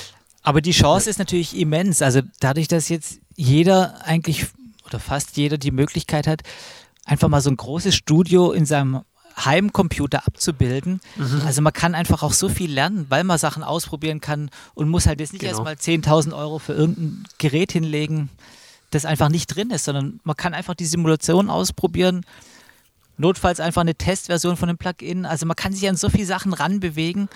Genau, und gepaart richtig. noch mit den ja. dementsprechenden Tutorials. Also es gibt ja alles. Also Eben, man steckt genau. halt wahrscheinlich ja, nur ja. im Dilemma der Vielfalt, dass man jetzt erstmal wissen muss, was ist eigentlich jetzt erstmal wichtig oder was interessiert mich überhaupt dringend. Eben, genau. Ja, ja, ja. Nee, das ist extrem vielfältig, aber auch extrem interessant. Das macht äh, spannend. Das eben mit seinen, mit seinen eigenen Instrumenten zu kombinieren. Da, was du jetzt auch eben schon seit vielen Jahren machst, ist dann wirklich sehr interessant, ja. Ich finde es auch spannend. Also zumal, klar, ich bin, ich arbeite mich tatsächlich so historisch durch die ganzen Produktionsmittel durch. Also mhm. war es am Anfang das akustische Schlagzeug, an das halt irgendwann mal ein Mikrofon gestellt wurde und dann verschiedene Mikrofontechniken genau, genau. und verschiedene Mikrofonbearbeitungen im Mix. Klar, dann kommt das ganze Outboard genau. dazu. Ja, ja. Richtig, ja. Ob das jetzt die Bandkompression ist und auch, ja. auch das ist ein gutes Beispiel. Wenn man dann mal verstanden hat, wie das funktioniert, kann man das natürlich als Trommler super übersetzen. Also genau, das natürlich richtig, ja, ja, in 70er Jahre Beat pumpt, liegt halt vor allem ja, vielleicht an dieser Stereo- und Summenkompression und genau, richtig, ja. Dann sage ich mir halt, okay, wie geht das? Ah, ja, ja. Bei jedem Snare-Schlag und bei jedem Kickschlag wird die Hi-Hat ein bisschen leiser und an den anderen Stellen wird sie lauter. Klar, ja. Und, und eine geöffnete Hi-Hat wird noch lauter. Genau. Und zack, ha, habe ich eine Maske, die ich auf jeden Groove übertragen kann und er wird mhm. so dann ein bisschen danach klingen, als ob da jetzt so ein Kompressor mit im Spiel wäre. Genau, richtig, ja. Nee, das macht es extrem interessant, das Ganze. Ähm, du hast von auch, wie gesagt, Summenkompression war in den 70er Jahren auch ein Riesenthema. Und ich habe jetzt auch, so habe ich mit Lukas vorhin, vorhin schon ein bisschen gequatscht, ich habe jetzt auch schon seit längerem eigentlich hauptsächlich mit so den äh, Plugin-Clones gearbeitet. Mhm. Von den, sage ich mal, von den legendären Teletronics LA2A oder 1176 von Urai. Mhm. Und ähm, jetzt seit kurzem, also eigentlich seit, seit gestern, habe ich mir eben mal den Versuch erlaubt, ein bisschen Outboard-Gear mir anzuschaffen. Jetzt habe ich einen LA2A-Klon stehen, eben 1176-Klon als mhm. Outboard Gear, weil die sollen vom Sound einfach noch ein Stück lebendiger und natürlicher sein als die Plugins. Ich weiß, da kann man drüber streiten. Ähm, ich finde die Haptik auch relativ schön, wenn man so einen externen äh, Hardware-Kompressor hat.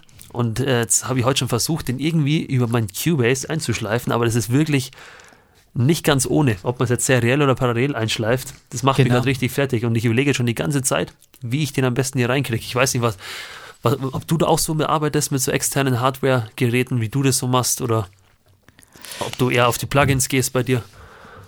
Das ist eine gute Frage. Mhm. Also ich habe irgendwann, wir hatten ja das Wort Dilemma der Vielfalt, gab es ja schon. Also deswegen genau. bin ich ein großer Freund davon, auch einfach Nägel mit Köpfen zu machen in puncto ja, Sound. Ja. Das heißt, ja, ich finde es auch toll, wenn man schon bei der Aufnahme sich dann eher davor die Zeit nimmt und vielleicht direkt mit dem Mikro durch den Kompressor geht. Ja, er hat einfach, auch Vorteile. Dann ist genau. es halt so. Genauso auch mit Effekten. Ich kann natürlich im Mix mit meinen Plugins alles schön automatisieren. Mhm. Mhm. Aber ich kann natürlich auch in Echtzeit die Sachen eindrücken oder genau. einstellen. Ja, ja, und dann ja. hat es einen gewissen Charme und dann ist es so. Die äh, Problematik, dass man sich natürlich dann im Nachhinein, weil man sich alles offen gelassen hat, dann verzettelt, kennt wahrscheinlich auch jeder. Und genau. Eben. Ich habe dann für mich entschieden, ich stehe einfach auf Statements. Also ich mache dann einfach gern ein Statement und dann gucke ich halt mit dem äh, Resultat, was da noch zu schaffen ist. Ja, es ist auch ein relativ guter Ansatz. Ich bin jetzt auch kurz davor, also ich habe auch schon lange überlegt, wie ich es am besten mache, aber einfach Mikrofon, Preamp, Kompressor, Interface und gut. Genau, und dann Hat kann man ja, ja, Genau, und beim Mix kannst du doch trotzdem immer nochmal sagen, oh, ich hätte es total Bock, die Summe nochmal einfach komplett. Nochmal durch, ja. Genau. ja. Und genau. dann kann man das ja auch im Prinzip raus und wieder rein, also klassisch genau. einschleifen. Genau. Oder dann vielleicht doch mit, mit einem äh, Plugin-Kompressor zum Abschluss nochmal arbeiten, wie, je nachdem, wie es halt eben klingt. Oder wie du sagst, nochmal raus und äh, nochmal ins Interface da rein, ja. ja. Genau, letztlich entscheiden die Ohren. Eben, und genau, ja. Da darf man sich gar nichts vormachen. Also das ist das Allerwichtigste. Ja, es gibt so viele Wege, die da zum Ziel führen auch. Genau. Und tatsächlich finde ich aber auch, ich habe auch ein paar alte und meistens sind es natürlich Outboard-Geräte, die finde ich einfach toll. Mhm. Die machen eine schöne Umgebung, an den Knöpfen drehe ich gern und ja, allein deswegen hat es ja. wahrscheinlich schon ist, ja, hat, ist die Relevanz völlig da. Ja, genau. Ja, ja die Haptik, das finde ich auch wichtig. Da gehört einfach alles dazu. Und dann vielleicht bildet man sich einfach nur ein, dass es besser klingt, aber ich finde, es macht mehr Spaß und weiß nicht, gibt einfach dem Ganzen nochmal eine tolle, einen tollen Charme. Absolut. Und das ist auch ja, völlig ja. okay. Also ich glaube, komisch wird es dann, wenn man immer nur dem nächsten Gear-Stück hinterher rennt und genau, dann eigentlich richtig. den Fokus verliert. Eben, genau, weil der Fokus soll nach wie vor bei der Musik bleiben. Also in meinen Augen auch. Ja. Absolut. Ja. Und, und da verlieren sich viele. Genau. Und klar, man kann natürlich immer wieder gucken, was gibt es Neues, aber es ist, kann natürlich auch ganz schön ablenken. Also genau, ganz gefährlich sogar. Ja. Ich kenne viele Leute, die arbeiten immer mit dem gleichen Setup und die interessieren ja, ja. auch Updates nicht oder was jetzt da schon wieder ja. für ein schickes Plugin und mhm, da mhm. an neuen Möglichkeiten rausgekommen ist, sondern ja, die haben einfach eh so einen intrinsischen Antrieb und das, genau. dem wird nachgegangen. Ja, ist ganz wichtig. Ganz wichtig, ja. ja. Ich finde es dann auch im. Entschuldigung. Nein, alles gut, alles gut, alles gut. Mach du erst. Nö, nur noch so als Gegenpol finde ich es dann auch immer ganz toll, wenn dann halt wieder irgendein Kid dann vielleicht auf dem iPhone ein Album rausgeballert hat, das wahnsinnig gut ist, mhm. wo dann einfach klar ist, hey, es hat einfach überhaupt nichts mit wahnsinnig viel Geld anfassen und die, immer nur die besten Produktionsmittel besitzen. So ist es, genau. Das ist nicht der Grund. Also es gibt nee, so viele nee, nee, schöne Belege dafür, dass immer wieder irgendwelche Nerds ganz tolle Musik gemacht haben und die Technik und die war einfach zweitrangig, sondern so es, ist es, ja. ja zählt ja, einfach ja. die Idee und also finde ich zum Beispiel gerade ein ganz gutes Beispiel, wenn du jetzt gerade sagst, ohne viel Technik. Ähm, auch ein Künstler, den Jojo und ich sehr feiern und sehr gut finden. Du wirst bestimmt auch schon gehört haben, ähm, Louis Capaldi. Mhm. Ähm, und der ist ja im Endeffekt wirklich durch enorm, also wirklich durch enorm billige Videos, hat er sich offenbar seinen Balkon gesetzt und hat dann wirklich auf dem Balkon einfach nur Gitarre gespielt, ein bisschen gesungen und das war's halt. Da hat er so ein paar Videos gemacht und ein paar Jahre später, also weiß ich, wie lange es genau her ist, aber jetzt ist er halt ein Weltstar, ne? Das ist halt irgendwie auch so, so eine geile Geschichte, weil der sitzt halt einfach auf seinem Balkon mit seiner Gitarre, mit dem Handy, irgendwie auf dem Blumentopf platziert quasi und nimmt sich da eben auf. Und jetzt, jetzt ist er halt wirklich an, äh, auf den größten Bühnen der Welt und sowas finde ich irgendwie auch genau. einfach schön, dass es sowas ja, noch ja. gibt, dass es nicht immer das Größte und Beste von einem sein soll, sondern genau, ja. das ist halt so das einfach, einfach sympathisch und auch, es macht auch Hoffnung. Ja, auf jeden Fall. So das genau. Paradebeispiel, dass es auf die Musik ankommt in ja. erster Linie. Genau. Wenn, du, wenn du überlegst, wie die in den 30er, 40er Jahren die äh, Jazzmusik aufgenommen, teilweise auf einer, auf einer Einspur-Bandmaschine. Und die Songs werden heute noch gespielt, weil einfach sag ich mal, das Emotionale und der Charme und das Feeling da ist. Und das, finde ich, macht einen erfolgreichen Song aus. Nicht, ob der jetzt durch die besten äh, Kompressoren, durch die beste Technik durchgelaufen ist. Das ist, sag ich mal, ein bisschen anderes Feld. Aber der Kern von jeder Produktion ist und sollte auch die Musik bleiben. Und das ist vielleicht einer der wenigen Nachteile der heutigen Technik, dass man sich, wie du vorhin auch schon gesagt hast, Olli, relativ schnell verlieren kann. Da muss man wirklich den Fokus behalten dass, und die Musik im Mittelpunkt stehen lassen. Weil ich sag mal, 90% der Hörer, denen ist es vollkommen egal, ob du jetzt den Kompressor benutzt oder den, die ja, äh, gehen auf das Emotionale von dem Lied ein und lassen sich gerne mitreißen. Da kommt, spielt es auf die wirkliche Technik dahinter. Äh, in meinen Augen ist, ist weniger die Rolle. Das glaube ich auch, genau. Ja, also. Genau. Ja, da mache ich jetzt erstmal hier einen kompletten Cut. Jetzt machen wir hier ganz diametral weiter. Und zwar mal was ganz, ganz anderes. ähm, du hast ja natürlich auch in Bands gespielt. Und das ist jetzt bestimmt was, was hoffentlich auch sehr viele interessiert. Ich habe mal ein bisschen geschaut und es gab ja sehr viele, mit denen du gespielt hast im Laufe deiner Karriere. Aber zwei sehr berühmte Leute oder zwei, also eine berühmte Band und eine berühmte, sehr berühmte Persönlichkeit habe ich da rauslesen können. Und da interessiert uns natürlich sehr, ähm, wie es da so war. Und zwar, wie war die Zeit mit Fantastischen Vier natürlich und mit Michael Schweighöfer? Und was sind denn die verrücktesten Geschichten und wie sind die Personen? Also wie sind sie als Person? Wie kann man sich das vorstellen? Weil ich meine, man ist jetzt hier, man sitzt jetzt hier zu Hause an seinem Schreibtisch vor seinem Mikrofon und redet über die Fantastischen Vier oder Michael Schweighöfer, die man normalerweise irgendwie im Fernsehen oder auf großen Konzerten sieht. Wie sind die Leute so? Und das wäre einfach sehr interessant, ob du da was erzählen könntest. Das wäre natürlich sehr cool. Na klar, also im Prinzip der Michael Schweighöfer, das war eigentlich so ein klassisches Ding, wo ich am Tag vor dem Gig angerufen wurde, weil mhm. der Schlagzeuger krank war, beziehungsweise eigentlich die Vertretung des eigentlichen Schlagzeugers, der heißt Alex Höfgen, toller Berliner mhm. Typ, der war irgendwie im Krankenhaus und man brauchte dringend einen Ersatz und dann habe ich gesagt, klar, das mache ich gern. Äh, der Gitarrist der Band hatte mich da empfohlen, das war auch der einzige, den ich dann kannte. Und dann ist natürlich schon erstmal mega Stress, sich das alles äh, drauf zu schaffen. Und dann reist man hin und hat ja eigentlich nur den Soundcheck, um ein paar Stücke anzuproben. Und alles ja. ist fremd. Und da ist es natürlich immer total hilfreich, wenn die Leute nett sind und einem im Prinzip ein schönes Bett bereiten, dann klappt sowas auch ganz gut oder dann kann sowas mhm. klappen. Und diesbezüglich war der Matthias natürlich auch total nett und hat sich natürlich auch gefreut, dass es jemand gab, äh, der ihm und seiner Band letztlich den Gig gerettet hat. Ja.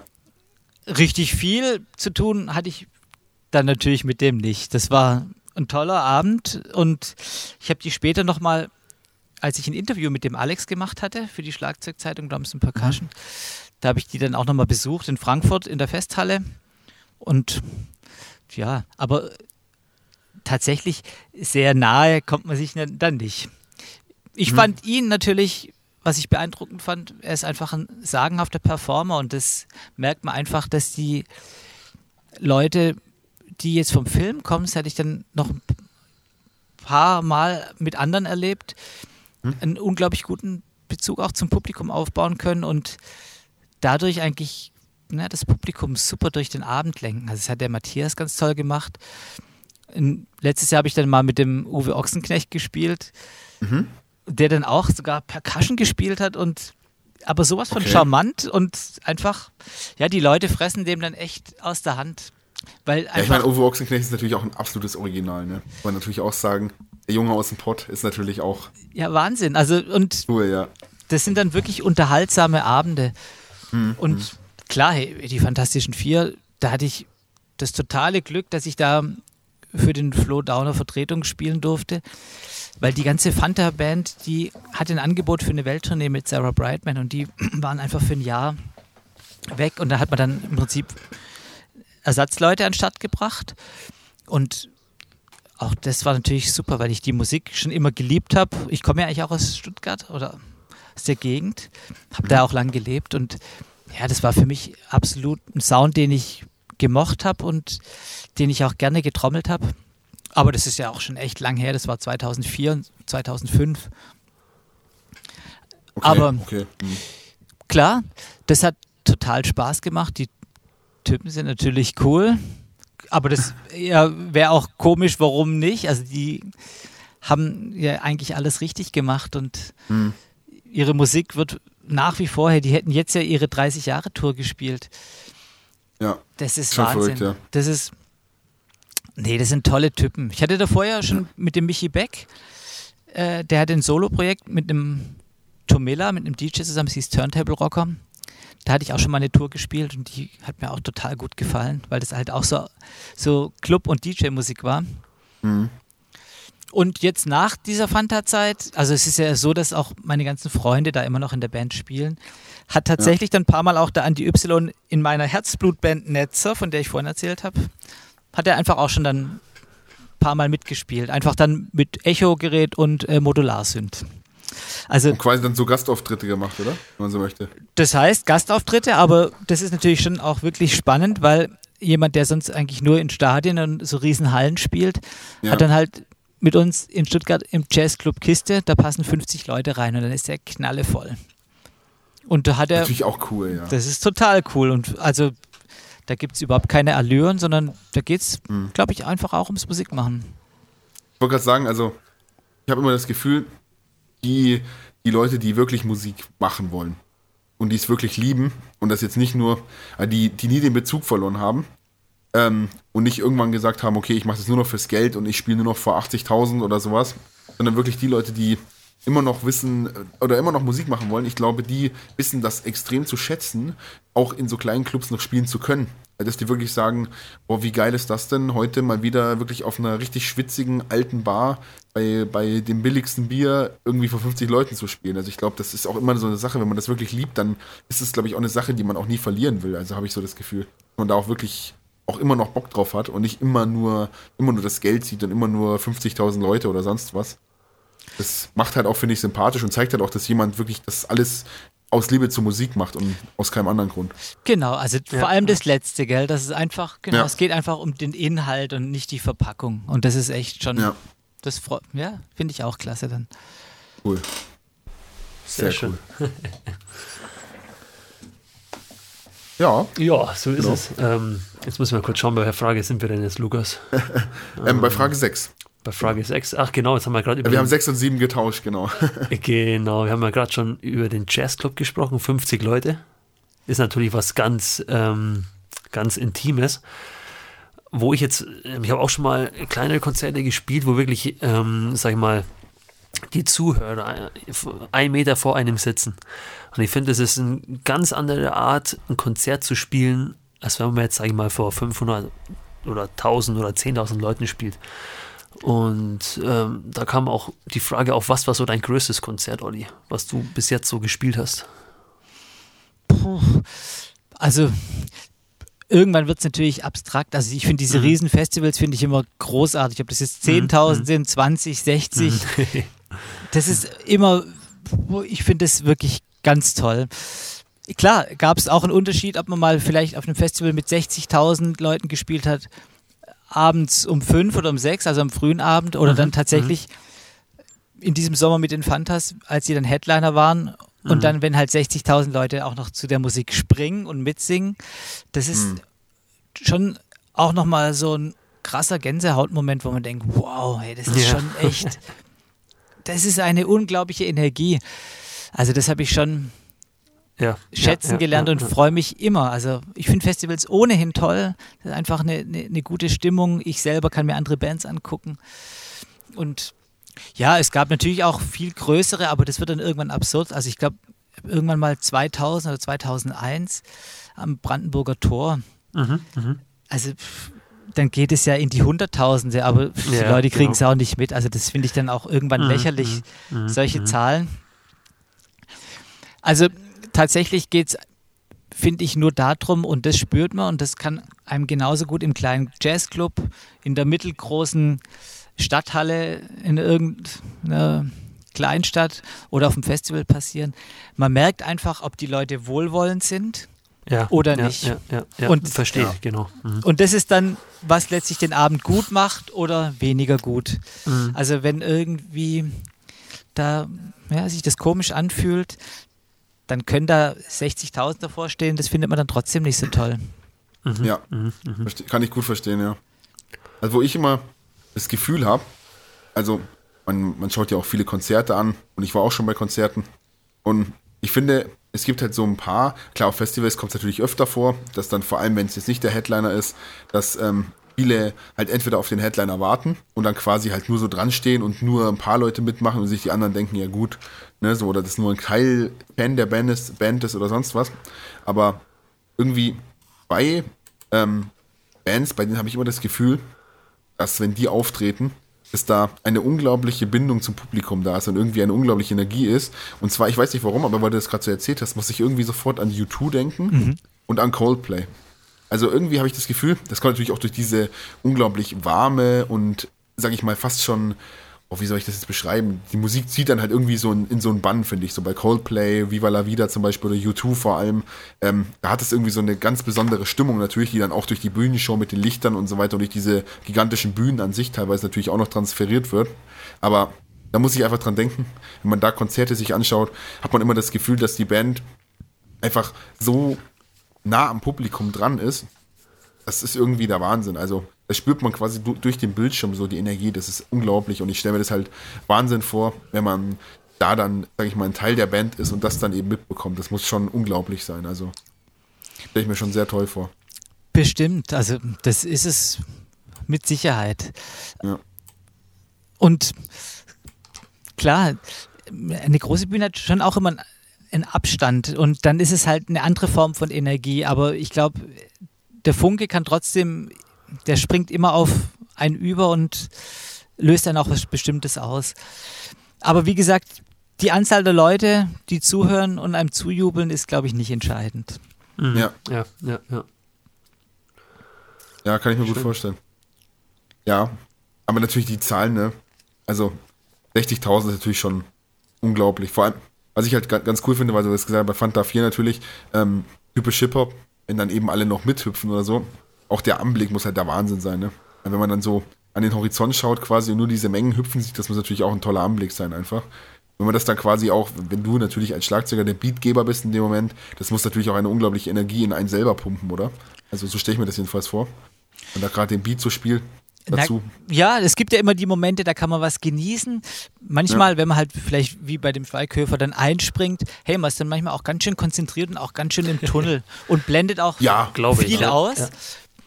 Und trotzdem ist es so, also auch da, egal wie viel man ausblendet, man spürt immer dieses Grundding, ist es positiv ja, oder ja, nicht ja, und reagiert auch dementsprechend. Mhm. Ja, das ist natürlich immer ganz wichtig, ja.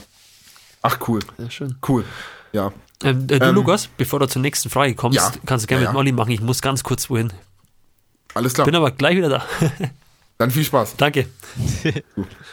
genau. Ja gut, Olli, dann sind wir auf uns allein gestellt. Das kriegen wir aber, glaube ich, hin. Das kriegen wir irgendwie hin. Na klar. Und zwar, ich habe die nächste Frage gleich. Ähm, habe auch gelesen, du bist ja auch Dozent. Also äh, Musikdozent quasi an der Uni. Ähm, wie bist du denn zu dem Job gekommen erstmal? Also, was war der Auslöser? Wie bist du, wie bist du dazu gekommen? Hat dich jemand gefragt? Hast du dich richtig beworben?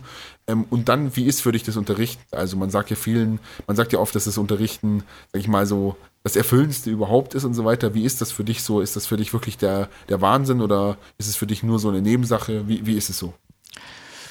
Also, ich glaube, ich habe eigentlich immer gern unterrichtet. Also, tatsächlich, als ich angefangen habe, davon zu leben, habe ich dann auch in eben der Schlagzeugschule von meinem damaligen Lehrer, der hatte dann einfach eine aufgemacht, auch unterrichtet und fand es super, weil das Unterrichten eigentlich immer erfordert, dass man die Sachen selber ganz klar hat. Wenn das der Fall ist, dann kann man die auch gut weitergeben. Das merkt man dann, mhm. dass man manchmal irgendwas erklären will und es klappt so überhaupt nicht. Und meistens liegt es dann daran, dass man selber doch noch nicht so drüber steht. Das heißt, also wenn ich mich dann auf den Unterricht vorbereite, das hilft dann auch immer für die eigene Klarheit. Und das fand ich toll. Und dann fand ich auch bei ganz vielen Schülern, ist es dann doch sogar auch ein Geben und Nehmen. Also nicht nur, dass der, der Lehrer gibt und gibt, sondern die Schüler und Schülerinnen haben doch auch immer, da kommt was zurück und man reflektiert Sachen anders oder einem werden Sachen bewusst. Es gibt spannende Fragen, die einen irgendwie zum Denken bringen. Mhm, also mhm. das heißt, ich habe dadurch auch selber sehr viel gelernt.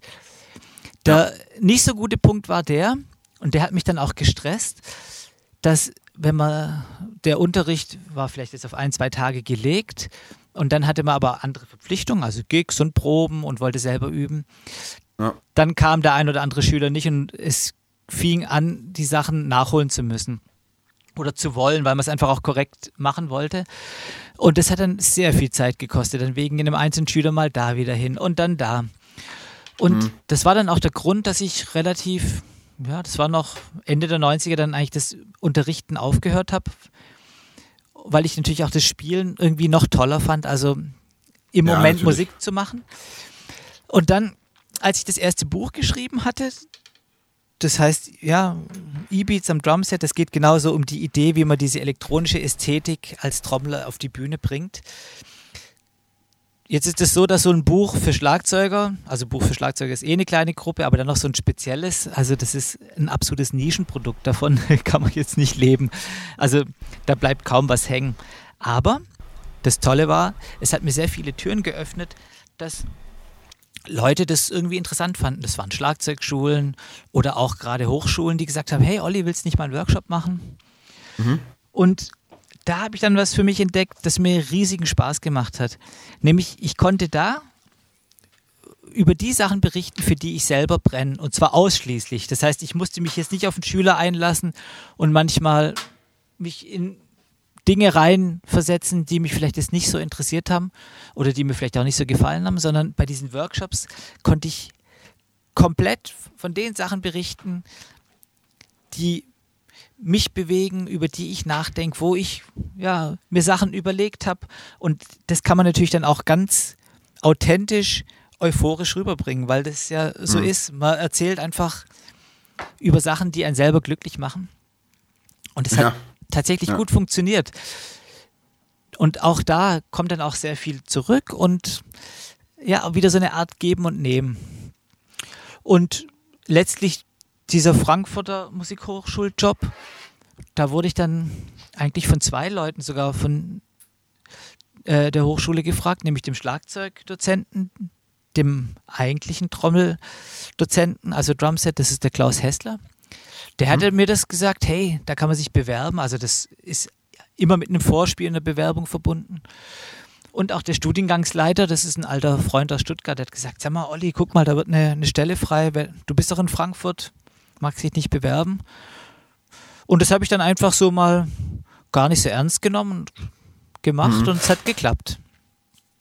Ja, das stelle ich mir sowieso so vor. Also so ein Vorspielen, sage ich mal, wenn ich jetzt, also wenn ich mir das jetzt vorstellen würde, würde mich irgendwo bewerben äh, und müsste dann da was vorspielen, da würde ich mir, glaube ich, jetzt sage ich mal, wo ich, wo das für mich vielleicht so die Eingangspforte wäre, ins von Musik Geld, also von Musik leben, sage ich mal, ich da, glaube ich, wahnsinnig viel Schiss und würde mir sonst was vorstellen oder einbilden. Aber wenn man einfach dahin geht und dann genau das macht, was man halt immer macht und genau so ist, dann, dann keine Ahnung, kommt das, glaube ich, auch wahnsinnig viel authentischer rüber. Und ich glaube, dass man viel größere Chancen hat, als wenn man sich wirklich Stunden und Tage irgendwelche total krassen Solis ausdenkt oder so.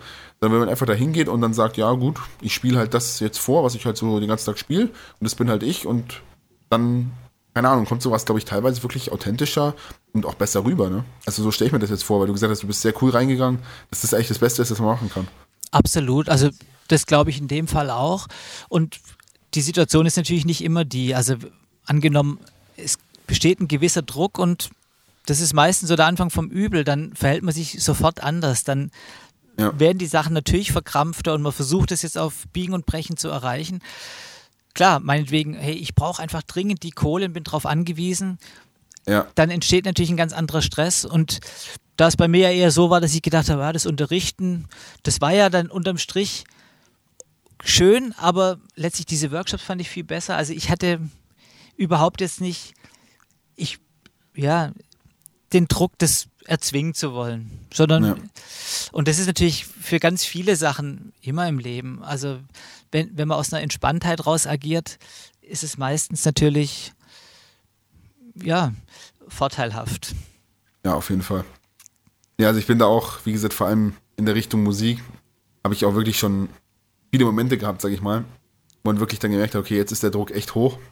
Und ich habe also, ganz früh habe ich in einer, in einer Musikkapelle gespielt und unser Komponist, äh, Komponist, unser Dirigent war ein ziemlich junger und ich wohne ja in Bayern, also wir wohnen ja bei München in der Nähe mhm. und da sind ja viele Musikkapellen sehr altbacken. Das ist wirklich so diese typische, du warst ja bestimmt schon mal auf dem Oktoberfest oder in einem Bierzelt, schätze ich mal, oder? Ja, auf dem Oktoberfest war ich tatsächlich noch nie, aber ich kenne natürlich ein Bierzelt, mhm. klar. Genau. Und der Klassiker ist ja, man sitzt so dran, dann spielt halt wirklich diese typische Humper-Humper-Musik im Hintergrund. Und der Schlagzeuger macht halt wirklich immer den klassischen Ride, Snare, Ride, Snare und bei der Ride ab und zu mal ein Bassdrum, dann vielleicht mal, mal ein Wirbel, so einen kurzen so drup, drup, drup, drup, dann mal aus der mal einmal aufs Crash und das war's dann. Und das spielen die halt. Und unser Dirigent war wirklich ein ganz, ganz junger und der hatte halt noch so ein bisschen, der hatte Feuer. Hat man richtig gemerkt. Der wollte daraus irgendwas Cooles machen. Er hat gesehen, junge Leute, motivierte Leute und der war da richtig dahinter. Das war richtig herzblutmäßig. Ähm, und der hat aus dem Ganzen quasi eine Big Band gemacht. Mhm. Und da haben wir dann wirklich so Sachen gespielt wie Smoke on the Water, Hawaii 5.0 mit einem richtigen Orchester mit 30 Leuten oder so. Und das war halt wirklich, wirklich, Hallo. ich kann, ich habe kein anderes Wort. Hallo, grüß Gott. Da ist er wieder. Genau. Ähm, nee, ich habe keine anderen Worte dafür, das war einfach geil. Das war wirklich teilweise richtig Gänsehaut, wenn dann wirklich 30 Bläser Smoke on the Water gespielt haben. Das hatte halt wirklich eine unglaubliche Energie. Und vor allem, wir waren halt alle noch sehr, sehr jung. Also die Ältesten waren damals, glaube ich, so 15, 16 rum. Und das hat wahnsinnig viel Spaß gemacht.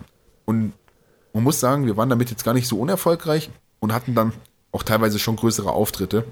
Und ähm, da kann ich mich noch an einen erinnern, haben wir ähm, Toccata gespielt von Johann Sebastian Bach, aber eben auch auf Jung gemacht. Also mhm. so ein bisschen flippiger. Und dann war ich halt auch sehr angespannt, das war halt mein Lied. Und ist ja dann doch, also Bach ist ja irgendwie, weiß auch nicht, da ist immer schon so ein bisschen so der Druck dahinter. Ne? Also Bach ist halt irgendwie, allein der Name ist schon so, uh, Bach, uh. Und dann habe ich da eben mein Beat gespielt und dann war ich auch schon ein bisschen angespannt und so weiter und hatte auch noch ein paar andere Lieder vor mir und das Publikum, schon viele Leute für damals, so 300 Leute, 400 Leute, alles voll. Und dann hat man sich auch abgewechselt. Wir hatten mehrere Schlagzeuger und Percussionisten. Und dann kam ich eben an die Drums und musste dann, dann eben spielen. Und da habe ich dann richtig gemerkt, okay, jetzt, oh oh. Und dann ist mir wirklich ein Stick komplett weggeflogen und unter die Bläser. Und Toccata ist schon ein relativ schnelles Lied also ich weiß gar nicht wie schnell. Und dann musste ich halt diesen Viervierteltakt mit einer Hand weiterspielen. Super. Und wirklich, das war ein Erlebnis. Ich saß dran und dachte mir nur, ich habe nur den Bläser angeschrien die ganze Zeit, bis er mir dann irgendwann den Stick gereicht hat. Und dann konnte ich weiterspielen. Das war auch so ein Moment, wo man einfach nur völlig verkrampft war. Und das Lustige ist, durch diesen Moment, als der Stick dann weg war, und ich einfach nur noch blind weitergespielt habe und wirklich so, da war man dann, das war dann auch dieser typische Tunnel, einfach den Beat irgendwie halten, die Geschwindigkeit irgendwie halten und den Stick wiederbekommen. Das waren dann so die zwei, die zwei überlebenswichtigen Ziele. Und als ich dann in diesem Survival-Modus war quasi, hat sich dann irgendwie alles relativiert und danach war der Gig einer der besten, den ich hier hatte. Also es ist irgendwie sehr witzig so. Das ist dann wirklich, ab dem Punkt war es dann vorbei und dann hat es einfach geklappt. Super, Survival Mode ist ein gutes Wort, genau. Ja. mehr war es nicht mehr, ja. ah ja. Sehr schön. Ja, es war eine gute Story. das war witzig. So, ähm, wo muss ich denn jetzt aufcatchen? Ähm, ja, du hast gar nicht so viel verpasst. Mhm. Ähm, wir sind jetzt bei Frage 9. Ah, super. Perfekt. so, internationale Tourneen mit, jetzt muss ich mal überlegen, Der Faz und Hattler. Spreche ich das richtig aus, Olli? Ja, eigentlich heißt es Die Faz, aber hey, das spricht niemand richtig aus. Aber okay. wenn man weiß, woher das kommt, ist einfach eine Abkürzung für Destination Future Jazz. Ah, okay. Ah. Mhm, mh. Also dieses, ja, man kann es auf zig Arten aussprechen, ist auch völlig egal. Mit denen spielen wir sehr viel im Ausland, das stimmt, genau. Vor allem so in Osteuropa und mhm. äh, der ehemaligen Sowjetunion, also nicht nur ah, Russland, sondern stark. Ukraine und mhm, alle mhm. angrenzenden Staaten, also Georgien, Kasachstan, also Weißrussland, mhm. also was es alles gibt. Wow. Und ja, das ist cool. vor allem spannend, weil sehr exotisch und auf mhm. jeden Fall eher nicht so sonst in meinem Freizeitbereich äh, auf dem Schirm. Also mhm. da bin ich, dadurch bin ich einfach in sehr viele Städte gekommen und, und Länder, die ich wahrscheinlich privat erstmal nicht bereist hätte und die habe ich natürlich schon schätzen gelernt, zumal wir da sehr oft waren und ja, jetzt geht es gerade natürlich nicht, aber auch würde für ja, den Sommer ja, wieder ja. anstehen. Sehr schön, ja. Mhm, mh. Das ist welche, toll. Welche Länder haben dir so. Also, oh. ja, mach du, nee, nee, passt schon. Achso, hast schon oh, sorry. Alles gut. Welche Länder haben dir so am besten gefallen? Also hauptsächlich, äh, wie du sagst, halt der Ost-Ost-Block so, oder? Wie man so sagt. Oh, das ist ganz schwierig. Also mhm. ich kann ganz vielen Sachen was abgewinnen. Mhm, mh. Tatsächlich, ich glaube, den einzigen richtigen Kulturschock habe ich in, in China bekommen. Das war mhm, aber mit Hattler. Mhm. Da waren wir zweimal. Das hat, war für mich völlig anders. Mhm, Und mhm. klar, die Schriftzeichen haben mir nichts gesagt. Ich hatte Respekt vorm Essen, also mit irgendwelchen Horrorgeschichten hingegangen und letztlich waren es für mich immer die Reisen mit dem mit Abstand besten Essen überhaupt. und wirklich warmherzige Leute und irgendwie alles anders. Mhm, mh, mh. Und in Russland ist natürlich auch ganz andere Sprache mit Kyrillisch und je nach Land, also in Georgien, die haben wieder eine eigene Sch ja, Schrift. Ja, ja. Aber ich habe tatsächlich in der Schule Russisch gelernt, sehr exotisch, so AG-mäßig die letzten drei Jahre im Gymnasium. Mhm, und mhm. Das heißt, ich kann das so ein bisschen lesen und also so äußerst rudimentär Hallo sagen und hey, ich bin der so und so und mir geht's gut. Mhm. Und ich habe dann aber gemerkt, wow, das hat sich total gelohnt, diese Sprache in der Schule, obwohl nur AG, das mhm. öffnet echt mhm. Türen. Ich kann einfach in Moskau oder Petersburg mit der U-Bahn alleine fahren. Also mittlerweile sind die Hauptstädte haben auch äh, englische Beschriftung, aber ganz lange war das einfach mhm. nur auf Kyrillisch. Da hat, also war man verloren, wenn man das nicht lesen konnte und dann irgendwie falsch ausgestiegen ist. Ja, ja. Und ja, ja. ich habe mich deswegen, glaube ich, einfach da gern und vor allem total frei und auch interessiert bewegt und dann einfach viel entdeckt. Also ich mhm. Kann diese Exotik auch ganz viel abgewinnen. Ich fand auch so russische Ideen immer toll. Also ob das jetzt ja, so Avantgardisten waren und so Futuristen in den 20ern und auch in, von mhm. den Bauwerken. Also tatsächlich gibt mir auch viel andere Kunst einfach Input und, und ist Inspiration und dieses Exotische ohnehin. Insofern komme ich da eigentlich auch immer total beschwingt auf neue Ideen. Ja, sehr schön. Super. also auch wenn das nicht, es ist ja oft sehr anstrengend, so ein Riesenland, also weil man fliegt halt dann fast alle Strecken oder man ja, fährt ja, ja. nachts mit Nachtzügen. Aber es hat immer was von Abenteuer mhm. und Glaube ich, sehr, sehr interessant, ja. Ich wollte gerade sagen, also ich muss auch sagen, dass ähm, für mich so Russland und so weiter und generell der, der Osten ähm, sind für mich jetzt nicht die Reiseziele, wo ich sage, da will ich unbedingt mal, das will ich unbedingt mal sehen oder so. Das ist jetzt nicht so, zum Beispiel, ich bin jemand, ich möchte unbedingt mal, da war ich leider zum Beispiel noch gar nicht, nach Kanada oder so. Das ist so ein Land, da will ich unbedingt mal sehen. Da muss die Natur ja umwerfend sein und generell, es muss sehr schön sein da drüben. Und das ist irgendwie so auf der einen Seite. Aber den, den ganzen Osten, den sehe ich dann irgendwie eher so, so, wie du eben sagst, das Abenteuerliche sehe ich dahinter. Also irgendwie ist das so, so alles so, so fremd, so als wüsste man gar nichts darüber. Ich weiß auch nicht, das ist ganz, ganz interessant so. Und ich bin auch ähm, ein riesiger Fußballfan und hoffe da auch immer drauf, dass man irgendwann wieder mal eine Tour in die Richtung Osteuropa geht. Mhm. Dass man da vielleicht dann auch mal, weil ich das auch schon mal gelesen habe, in einem Buch eben über Fußball, wo ein paar total verrückte Fans ähm, mit, mit Zügen nach Moskau gefahren sind. Ja, super. Ähm, und das muss halt unglaublich gewesen sein. Die haben halt erzählt, das war Wahnsinn. Wirklich teilweise, also wirklich teilweise hatten sie auch richtig Angst, weil sie gar nicht wussten, was abgeht. Und dann Grenzkontrollen, wo wirklich die, die Soldaten in den Zug kamen und kontrolliert haben, wo sie gar nicht wussten, was jetzt los ist mit Waffen mitten in der Nacht und so. Genau. Und das ist halt irgendwie, also ist natürlich schon sehr lange her jetzt. Ähm, aber ich weiß auch nicht, das muss ich sagen, das reizt mich schon auch mal, rein aus Abenteuergründen, da wirklich mal sich da reinzuwagen. Also irgendwann wird es, glaube ich, mal soweit sein. Das stelle ich mir auch sehr cool vor, muss ich sagen. Osteuropa hat so einen ganz gewissen, ganz besonderen Reiz irgendwie.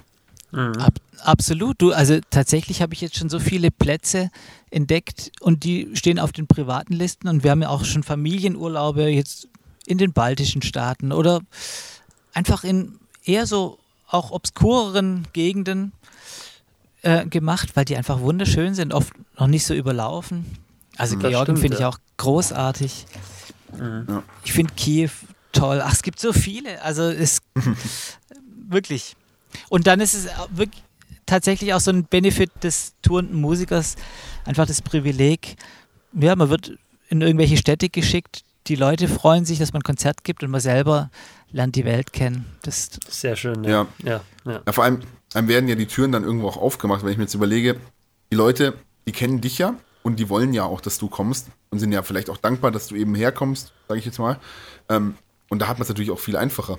Also das halt wirklich dann, wenn man dann eben, sage ich mal, sich wirklich mit den Leuten, also öffnen möchte und halt mit denen vielleicht reden möchte, sich was anschauen möchte, dann ist es, glaube ich, halt auch viel einfacher, sage ich mal, als Musiker, weil sie sich wirklich freuen, dass du da bist und dann kriegt man natürlich auch viel mehr Verständnis entgegengebracht, denke ich mal. Als wenn man jetzt einfach als normaler Tourist dahin fährt und halt wirklich einer von vielen ist, dann das ist, glaube ich, dann auch ziemlich cool. Absolut, genau. Klar, das verzerrt auch vielleicht manchmal das Bild, weil ähm, ja, man gut. wird natürlich auch dementsprechend werden einem Land und Leute präsentiert und immer stolz und, und motiviert. Und viele, mhm. vielleicht auch dunklere Seiten werden einem eher so vorenthalten oder man wird da abgeschirmt. Ja. Das, aber ich möchte es nicht missen. Also. Mhm. Ja. Ja, cool.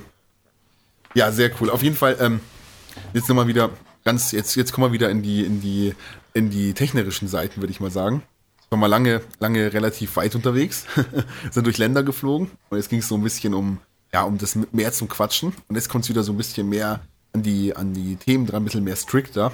Ähm, über das Buch E-Beats am Drumset hast du ja schon ein bisschen was erzählt, vorhin. Mhm. Ähm, das wäre jetzt eine eigene Frage bei uns gewesen. Also ich habe es jetzt komplett aufgeschrieben als Frage. Möchtest du da noch irgendwas zu sagen, was dir jetzt gerade einfällt, was du vorhin noch nicht gesagt hast? Irgendwas, was dir wichtig ist? Oder hast du deiner Meinung nach das Thema schon so behandelt, dass wir es dass wir weiter skippen könnten quasi. Ach nee, ich möchte nur eine schöne äh, Nebengeschichte dazu erzählen, weil die mhm, gerne. eigentlich der Hauptgewinn des Buchschreibens war.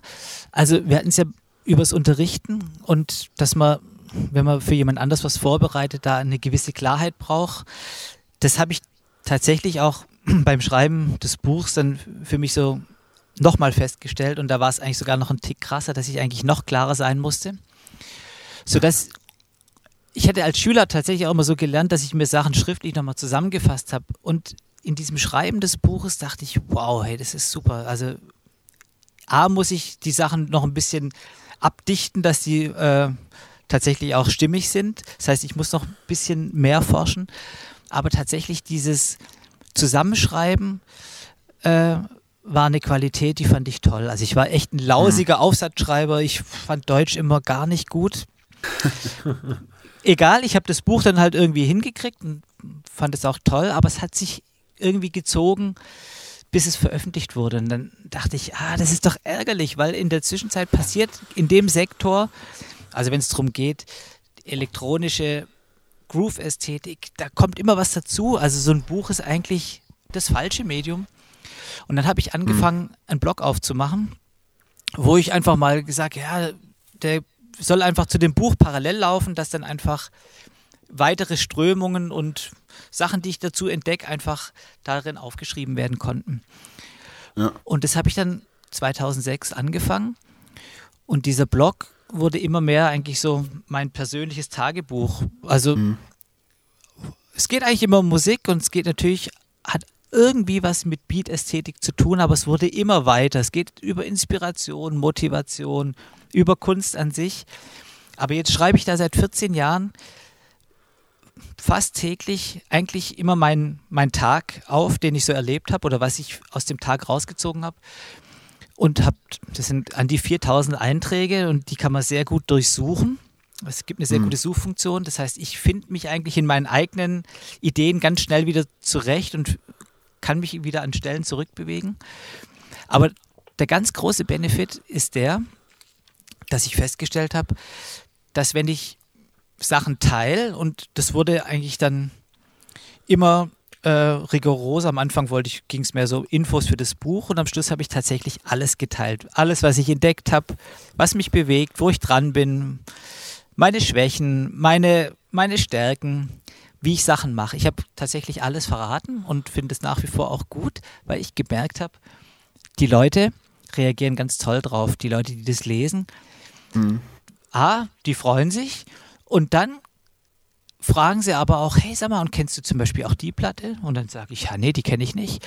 Und plötzlich entdecke ich natürlich wieder ganz viel Neues. Ich habe mir quasi so meine eigene Filterblase geschaffen, also so ein Interessensfeld, wo ja. Leute tatsächlich dann auch im selben Segment reagieren und das ist großartig, weil mhm. das ist wie so ein Perpetuum mobile. Ich kriege immer wieder Wasser auf die Mühlen und schreibe wieder und dann kommt wieder was zurück. Und es ist so ein Motor, der mich tatsächlich auch ja, einfach in Bewegung hält. Und mich oft nochmal herausfordert, obwohl ich dachte, oh, heute mache ich mal nichts. Und dann kommt irgendwie wieder eine tolle Frage oder es kommt eine tolle Anmerkung oder eine Idee und zack ist wieder neue Motivation im Haus. Also das, das sein, war ja. großartig. Das heißt, erstmal was cool. zu machen, was man selber, von dem man eigentlich glaubt, hey, das kann ich gar nicht gut, ich kann nicht gut schreiben. Völlig mhm. egal. Es ist auch ein Hobby, ich muss ja, es gibt keinen Lehrer, der das benotet, ich muss niemand was zeigen. Ich mache halt so, wie ich Lust drauf habe. Und ja. das ist wirklich das Beste. Also ähnlich wie vorher bei einer Prüfung, von der man nichts erwartet und einfach deswegen locker reingeht, ja. ist dieser Blog, von dem ich nichts erwarte und ja, einfach halt denke, ich will das richtig machen schreibe noch ein paar Sachen auf. Das hat sich so positiv entwickelt. Also, das ist großartig. Insofern hat dieses Buch ganz viel angestoßen. Mhm. Ja, vor allem ist das halt auch wirklich wahnsinnig gut für so ein, so ein Selbstbildnis quasi.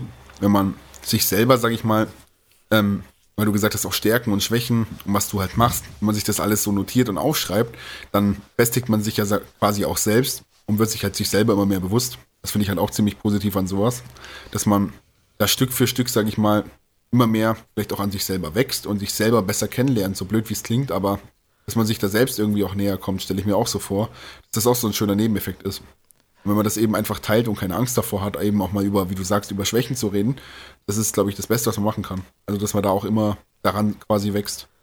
Auf jeden Fall, ja. ja, ja. Absolut. Und du, ich merke ja, ich bin schon wahrscheinlich auch ein Perfektionist. Ich korrigiere dann auch oft Sachen, weil ich dann da noch was, habe ich eine weitere Erkenntnis. Und ich bin auch im Gegensatz zum Musikmachen, wo mir eigentlich so der Moment total wichtig ist, quasi so ein One-Take, die Situation an sich und dann ist es halt gesagt. Beim Schreiben ja. kann ich das nicht. Wie oft ich Sachen umformuliere und nochmal schreibe.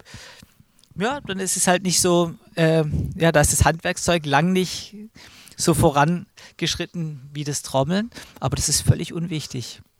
Und tatsächlich, weil man halt immer wieder zurückgeht und Sachen überprüft, festigen sich natürlich auch Inhalte ganz anders. Und das ist ja. eine, eine schöne Sache und vor allem halt auch so ein fortwährendes, andauerndes Lernen. Und das. Mhm. Cool. Sehr interessant, ja. Sehr coole Sache. Ja, ja. ja. Also Olli, eins muss ich dir mal sagen. du bist ganz großartig ähm, darin. Also großartig, Punkt. Und dann bist du auch noch großartig darin, immer schon Fragen vorwegzunehmen. das ist sehr lustig gerade, weil wir müssen, wir haben uns vorhin auch schon quasi über WhatsApp immer nebenbei noch unterhalten, weil du immer Fragen vorwegnimmst und unser ganzes Konzept durcheinander bringst. Ich finde es eigentlich total lustig, muss ich sagen. Bevor das uns richtig heraus.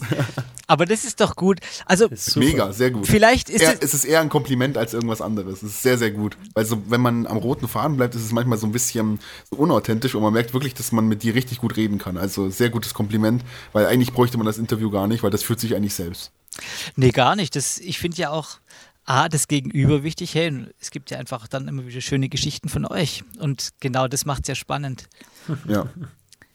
Nee, macht auf jeden Fall echt richtig viel Spaß. Auf jeden Fall.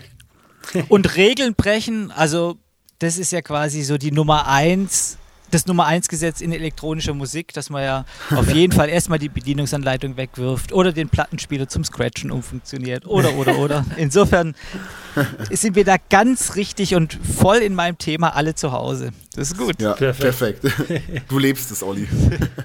genau. Sehr schön. Ähm, ja, jetzt steht hier nochmal in ganz fett und schwarz auf weiß geschrieben. Organic Electrobeats. Was genau ist das? Also ich, kann, ich persönlich kann mir jetzt schon ein bisschen was darunter vorstellen, aber ich, mir wird es jetzt schwerfallen, das zu beschreiben. Jetzt brauche ich ein bisschen deine Hilfe, Olli. Was ist das? Okay. also erstmal war das so der Titel von so einem Soloalbum, das habe ich 2003 aufgenommen.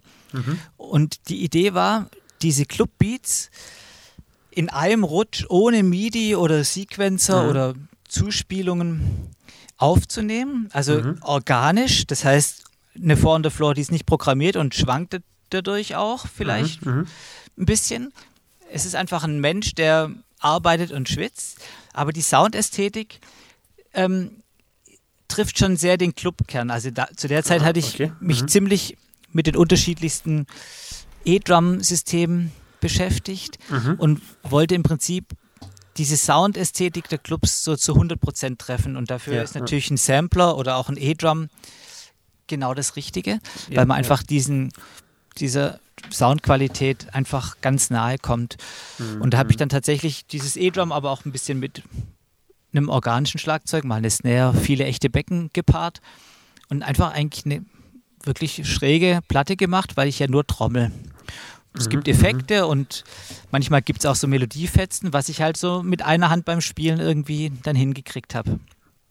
Verstehe. Und das Organic steht im Endeffekt für, für menschlich. Einfach, dass, dass der Sound organisch ist, dass er nicht 100%, sage ich mal, auf dem, wie es jetzt programmiert wäre, dass einfach ein bisschen genau. Humanität drin ist. Ein bisschen. Also, genau.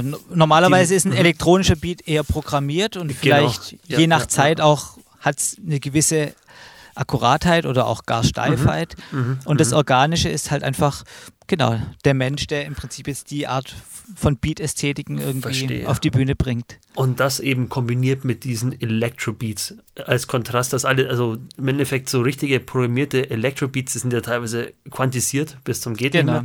Und dadurch das organisch einfach mit der Elektronik kombiniert, war das ganz eigenes geschaffen. Das ist ein ganz, ganz interessanter Ansatz. Sehr, genau, sehr also stark. Mhm. Interessant war insofern, also es gibt ja ganz tolle Lichtgeschalten, also man denkt an Jay Diller zum Beispiel, mhm, mhm. der ja diese Hip-Hop-Beats genau durch so eine Art komplett umgekrempelt hat, was mhm. früher mhm. einfach mit, der, mit den gewissen Sounds steif programmiert wurde, hatte vielleicht ein bisschen Swing, also Shuffle-Grad, genau. ja, ja, aber ja. der hat dann einfach angefangen, die Beats auf der MPC live einzudrücken und dadurch war die Bassdrum halt auch organisch, mal vor dem Beat, mal dahinter. Genau. Ja, ja. Und schön. Das hatte ich aber damals noch nicht auf dem Schirm, sondern ich wollte mhm. einfach, ich wollte das als Visitenkarte nehmen, um DJs anzuschreiben. Das habe ich dann auch gemacht, mhm. mit denen ich im Club jammen wollte. Ich habe gesagt, hey, ich habe total Bock. Ihr legt auf, ich komme einfach, als wäre ich der dritte Plattenspieler und spiele mhm. dazu. Sehr und wenn ich rein elektronisch spiele, dann bin ich ja wie ein Plattensignal. Ich gehe durch euren DJ-Mischer, ihr könnt mich auch frequenzmäßig verbiegen, ihr könnt meine Kick wegfiltern, ja, was ja, auch ja. immer. Ihr könnt mich komplett wegdrücken. Und das habe ich dann tatsächlich auch gemacht und wahnsinnig viel gelernt. Nämlich, ja, wie so DJs ihre Spannungsbögen bauen, wie genau. die das Publikum lesen, wie die so einen Abend gestalten.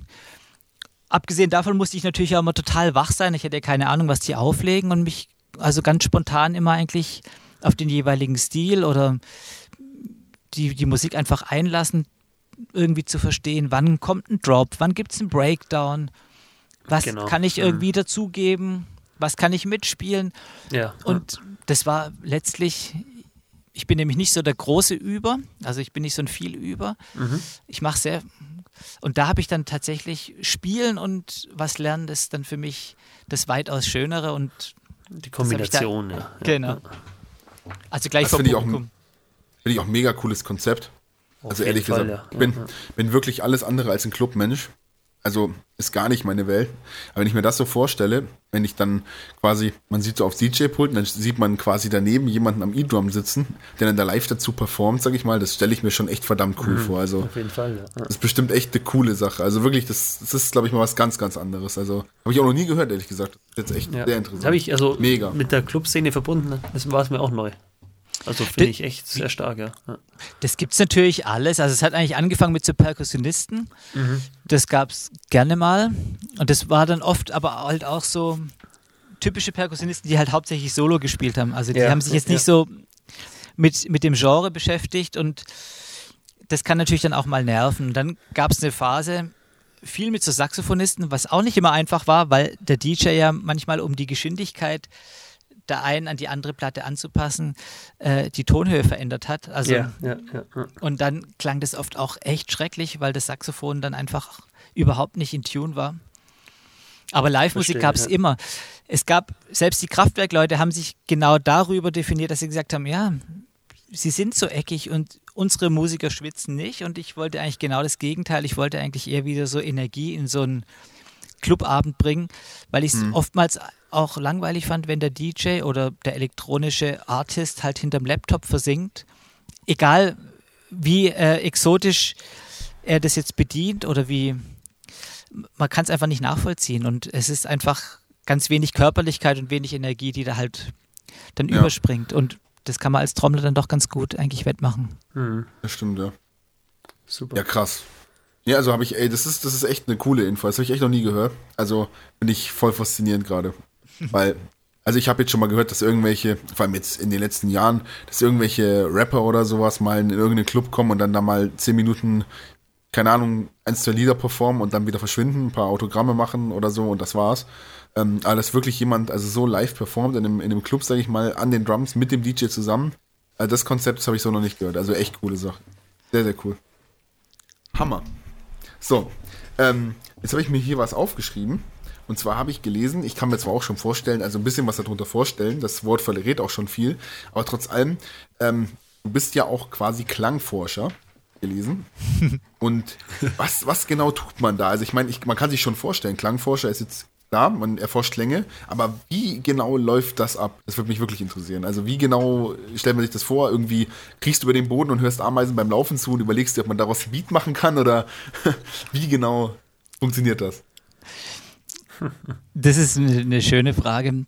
Tatsächlich, wir hatten es ja eingangs davon, von so einem minimalistischen Setup auf das ich mich eigentlich, äh, zu dem ich mich committed habe.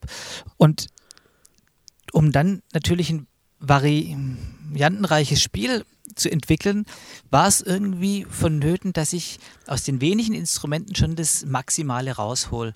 Und da habe ich halt festgestellt, dass ich natürlich Trommeln unterschiedlich anschlagen kann, mit unterschiedlichen Materialien beschlagen kann oder durch Drauflegen von irgendwelchen Sachen ganz andere Klänge erzwingen kann.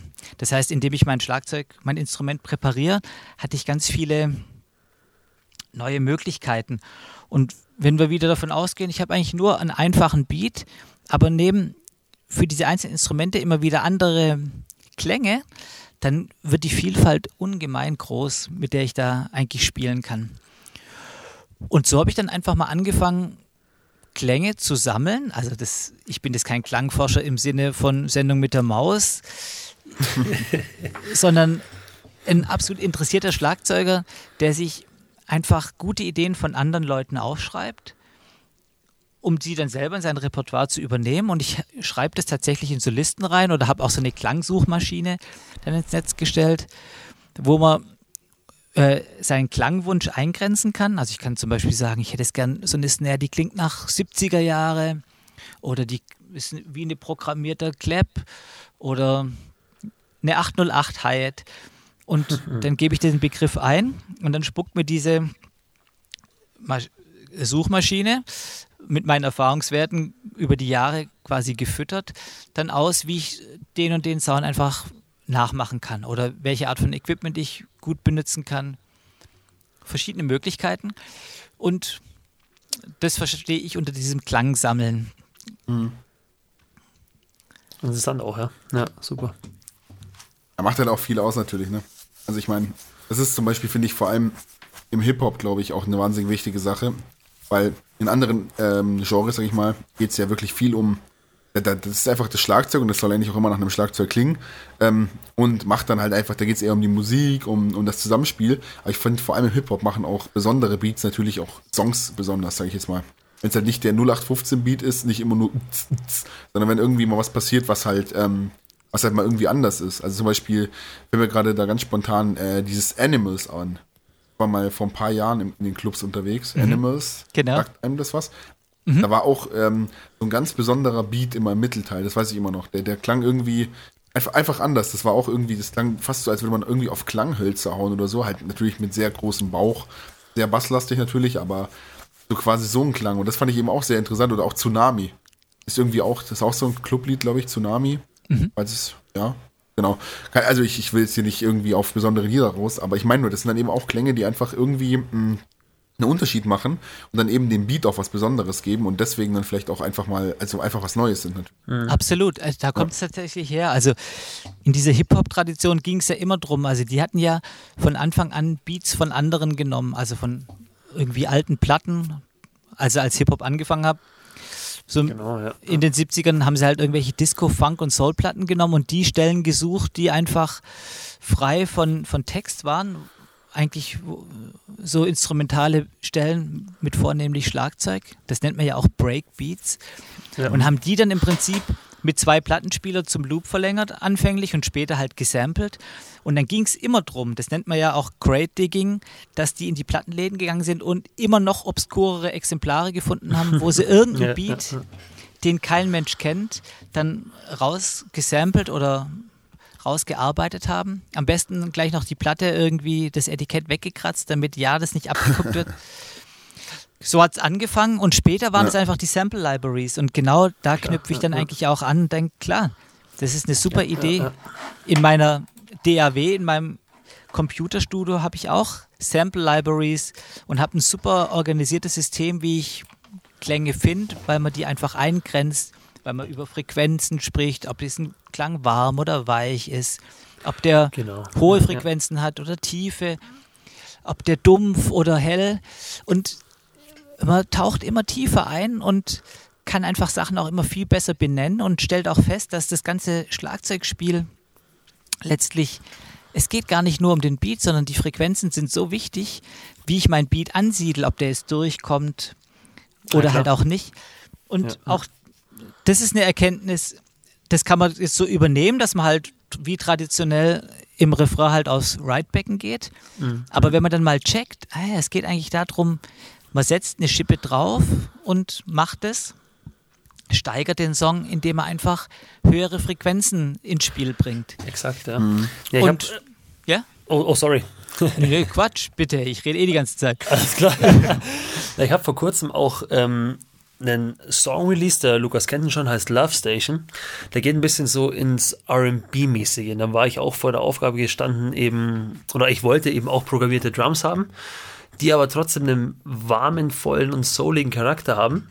Und da wurde mir erstmal bewusst, wie schwierig das auch ist, sage ich mal, eine gute Kickdrum auf verschiedenen Medien es hörbar zu machen. Genau. Dass du, wie gesagt, unten, wenn du jetzt auf einer schönen Stereoanlage mit Subwoofer hörst, hast du unten die 60 Hertz, dass die schön kommen, die hast du auf dem Handy natürlich nicht. Genau. Deswegen musst du natürlich dann auch ein bisschen mehr Fokus auf die höheren Frequenzen legen, dass der, der Transient auch bei der, bei der, von der Kickdrum auch beim Hören auf zum Beispiel Handy zu hören ist. Absolut. Und das war eine wirkliche Herausforderung, aber, aber hat mir auch viele Erfahrungen gebracht das Ganze, dass man das auch vernünftig abstimmt, vernünftig mischt. Und da habe ich auch, glaube ich, sogar mit zwei oder drei Samples gleichzeitig gearbeitet. Ein genau. Sample hat mir unten den Bauch gegeben, eins ein bisschen die Mitten und eins so, sage ich mal, mit schön transientenreichen Klang und die drei abgestimmt, dass die auf jeder Anlage einigermaßen gut klingen. Und da ist echt viel dahinter auch, also was viele verschiedenen, viele verschiedene Samples, was da gibt. Und ich finde es auch schön, dass viele Sachen, wo man sich am Anfang gar nicht denken könnte, dass die funktionieren, letztendlich im, im Gesamtpaket doch funktionieren. Und das ist das ja interessant, ja. ja. Also das finde ich auch echt eine hohe Kunst. Also vor allem, wenn es jetzt nur um das Schlagzeug geht, ist ja das eine, aber dann gibt es ja noch einen Bass, der einfach auch in ähnlichen Frequenzen dann genau, arbeitet. Und genau, ja. da will man ja dem nicht in die Quere kommen. Also mhm. es ist wirklich nicht ganz ab. ohne, ja. Nee. Das stimmt. Ja. Ja, coole Sache. ähm, genau. Jo, jetzt bin ich wieder mit der Frage dann, glaube ich, gell? Das stimmt. Aber was heißt Frage? ähm, mit, einem, mit einem Thema eher. ähm, du hast ja vorhin schon äh, gesprochen, Olli, dass du viel auch eben elektronische Teile in deiner Musik hast. Und mit welchem Equipment arbeitest du da? Das ist wahrscheinlich ein bisschen anders als jetzt, sag ich mal, so ein normales akustisches Drumset. Oder wie kann man sich das vorstellen? Das kommt eigentlich total auch da immer auf die Musik an oder halt mhm. die Band, in der es mhm. dann stattfindet. Ja, da gibt es ja, kein ja. Generalrezept. Ja, du hast halt auch mal gesagt, Hi-Hat, Bass, meine genau. Konzerte. Ja, Die nehme ich gerne nach wie vor mit. Einfach mhm. eine echte Kick, echte Snare, echte Hi-Hat. Ja, ja. Erst neulich bin ich aber eingesprungen bei so einem Hip-Hop-Typ, hieß Fat Tony, das waren mehr so Trap-Beats und da war mhm. klar, hier, dann ist natürlich eine elektronische Kick dann nötig. Also das diktiert tatsächlich die Musik. Aber wenn ich jetzt von mir ausgehe oder in den eigenen Bands, habe ich halt so ein, eine akustische Basis, die mir mhm. auch total wichtig ist. Und dann gibt es verschiedene elektronische Komponenten, die dazukommen können. Meistens so typische Naturklänge aus den jeweiligen Stilen. Also ich finde einen elektronischen Handclap toll. Mhm. Ich stehe auf so eine Boom Bass, also so eine ganz tiefe, durch mehrere Frequenzen jagende 808 Kick. Gerade ja. bei, bei Live-Anlagen ist es einfach so ein, so ein Energiepaket. Ja, auf jeden Fall. Ja, ja. Ja, das 808, die schiebt ungemein. Genau, weil die einfach halt durch so viele Frequenzen abfällt. Genau, ja, ja. Auf sowas stehe ich. Schön. Dann, genau, ein ganz großes äh, Feld, das ich lieb, sind Effektgeräte, vornehmlich Delays, weil man mhm. mit denen einfach auch so interaktiv und auch klickfrei arbeiten kann. Mhm. Dadurch, dass man das Tempo tappen kann, kann man beschleunigen oder einfach auch steady spielen und man hat einfach ganz viele Möglichkeiten. Das ist einfach so ein echt ein Instrument für sich, das aber auch sehr gut sich einbinden lässt beim Schlagzeugspielen. Also das ist so eigentlich mein, mein Lieblings-Elektronik-Gadget. Mhm. Und viel mache ich tatsächlich auch mit Ableton, mhm. sowohl als Zuspieler, ja. als beweglicher Zuspieler, dass man also frei einfach immer wieder neue Parts dann mitzieht. Mhm. Oder halt mhm. auch als, als Effektgerät. Also dass es einfach mehr um so eine Art Processing geht. Mhm. Mhm. Also so eine Live-Bearbeitung des akustischen Sounds. Ja, interessant auch sowas, ja. Ja, ja. Ja, Ableton, da hat uns äh, Stefan schon einen sehr großen Einblick gegeben. Ist super. War auch sehr interessant. Der hat da sehr viel mitgearbeitet, äh, soweit er meinte, auch bei äh, Voice of Germany unter anderem. Genau, da hat da immer genau damit gearbeitet hat. Das war auch sehr, sehr cool auf jeden Fall. Was er da so alles erzählt hat, war sehr interessant vor allem. auf jeden Fall, ja. ja. ja. Ist schön. Coole Sache. Super. ja, das genau, ist. Genau, ähm, achso, nein, sorry. Nee, dachte, du bist fertig. War, nee, nee, wahnsinnig viele Möglichkeiten. Tatsächlich probiere ich halt gern immer das Outboard aus, weil ich gern an Knöpfe hindrehe und dann versuche ich das auch immer im Computer zu übersetzen. Ja. Für, gerade für Flugreisen, wo man nicht so viel Material mitnehmen kann. Genau, ja, ja. Super. Ja. Schön. Coole Sache, ja. Gut, ähm, du hast ja dein neues Buch auch vorhin mal erwähnt. Oder auf jeden Fall haben wir drüber geschrieben. Mhm. Ähm, und da, das befindet sich ja gerade auch in der Endphase. Willst du da schon was zu sagen, um was es sich darin handelt, oder ist das eher noch eine Überraschung? Weil wir wollen ja jetzt hier nicht irgendwie jemanden spoilern oder so. Nee, nee, gar nicht. Ich glaube, da kann man ganz gerne spoilern, weil auch das ist eher erstmal ein ganz schönes Nischenthema, obwohl mhm. das ganz viele Türen öffnen könnte. Also es geht tatsächlich um das Echo-Gerät. Das Buch wird sich Echo Drums nennen. Es geht darum, wie ich mit dem Echo-Gerät Schlagzeug spiele, also ähnlich wie ein Gitarrist halt seine Tretminen vor sich hat, dass ich da auch ganz einfach als Trommler halt ein Mikrofon an die Snare klemme und dadurch in so ein Echo-Gerät gehe und das unglaublich viele Türen öffnet. Mhm. Also das hat was ganz Spielerisches, ähnlich so wie wenn man als Kind äh, in ein fremdes Kinderzimmer kam, wo man plötzlich äh, Sachen entdeckt hat, die man nicht kannte und dann versinkt man so drin. Das kann dann mit diesem Echo-Gerät auch total passieren. Und man kann den Groove auf die unterschiedlichste Art und Weise bereichern. Also ob man da jetzt noch so einen zusätzlichen Loop quasi mitlaufen lässt, der kein Loop ist, sondern eigentlich nur die Wiederholung. Oder ob man einzelne Events einfach reinschickt, wie das so bei Dub Reggae ja, ja. vielleicht äh, gang und gäbe wäre. Oder indem man im Prinzip seinen Sound verbiegt durch das Echo. Ja, also, ja. wenn ihr wollt, ich habe so viel geredet, ich spiele gern mal. Ich habe extra mein Echo-Gerät hier im Proberaum angeschlossen. Oh, super. ja, auf jeden Fall. Da haben wir auf jeden Fall drauf gehofft, dass äh, hier noch ein bisschen quasi ein bisschen eine Live-Session von dir kommt. wäre natürlich das Highlight. Das würde ähm, mir jetzt auch gut tun, weil ich einen ganz trockenen Mund habe und das Mikrofon halt und ich glaube, ich halte besser die Stöcke. Ich kann ja einfach mal, ich spiele ein bisschen mit dem Echo-Gerät und ja? dann tut sich zu diesem doch eher abstrakten darüber sprechen, gleich einfach so einen Höreindruck bilden, was da so möglich ist. Ich habe perfekt. einfach eine kleine cool. Session. Ich muss mal gucken, ob hier mein, mein Band, also was natürlich ja auch ein elektronisches ist, noch läuft, aber das läuft. Dann, hey, lege ich mal das Mikro beiseite. Mhm. Ja. Und guck mal, ob der Verstärker rauscht. Hey, viel Spaß. Vielen Dank.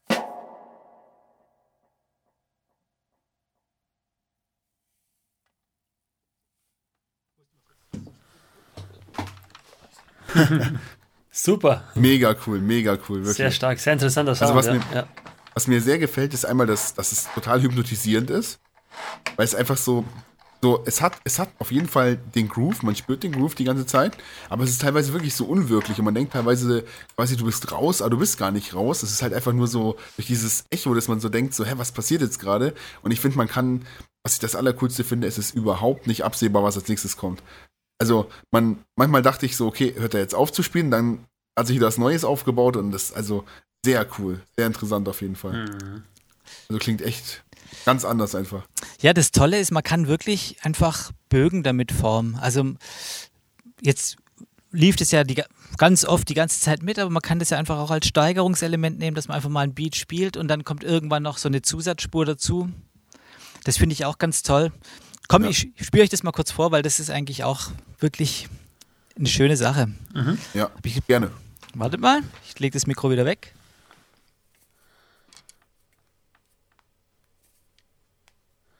Alle warten gespannt.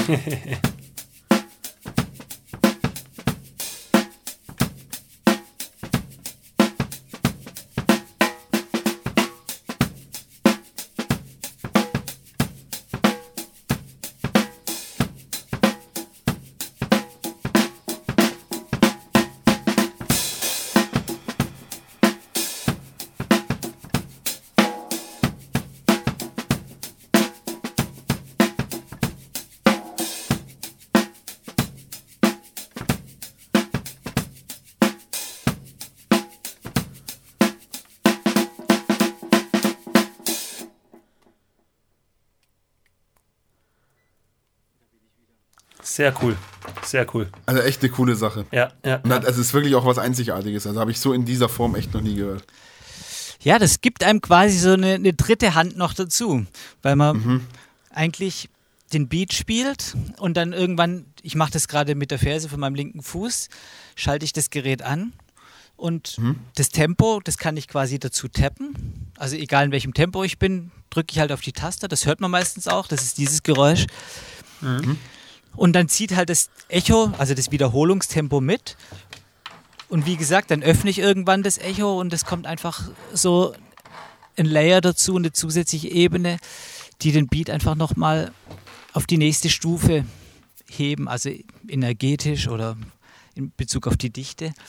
Und ja, ja das ist, finde ich, großartig. Also das ist wie so ein, ein guter Taschenspielertrick. Also die Leute merken, oh, also das ist klar, das ist irgendwie gibt es da einen Trick, aber das Ergebnis ist toll. Also da kommt der Hase aus dem Hut.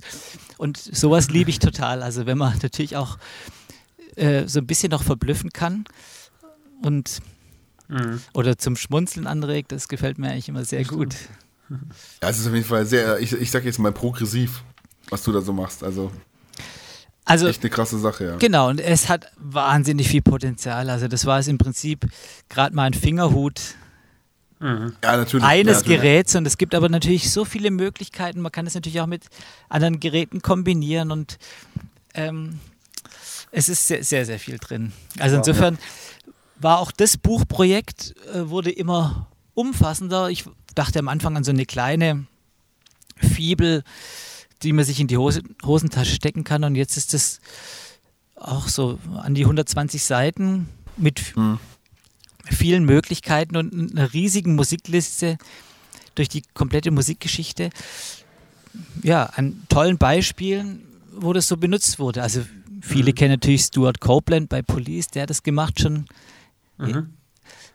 Und auch gerade Billy Cobham, der vorhin schon erwähnt wurde. Es gibt ein also einige auch bekannte Trommler, die sich dafür interessieren.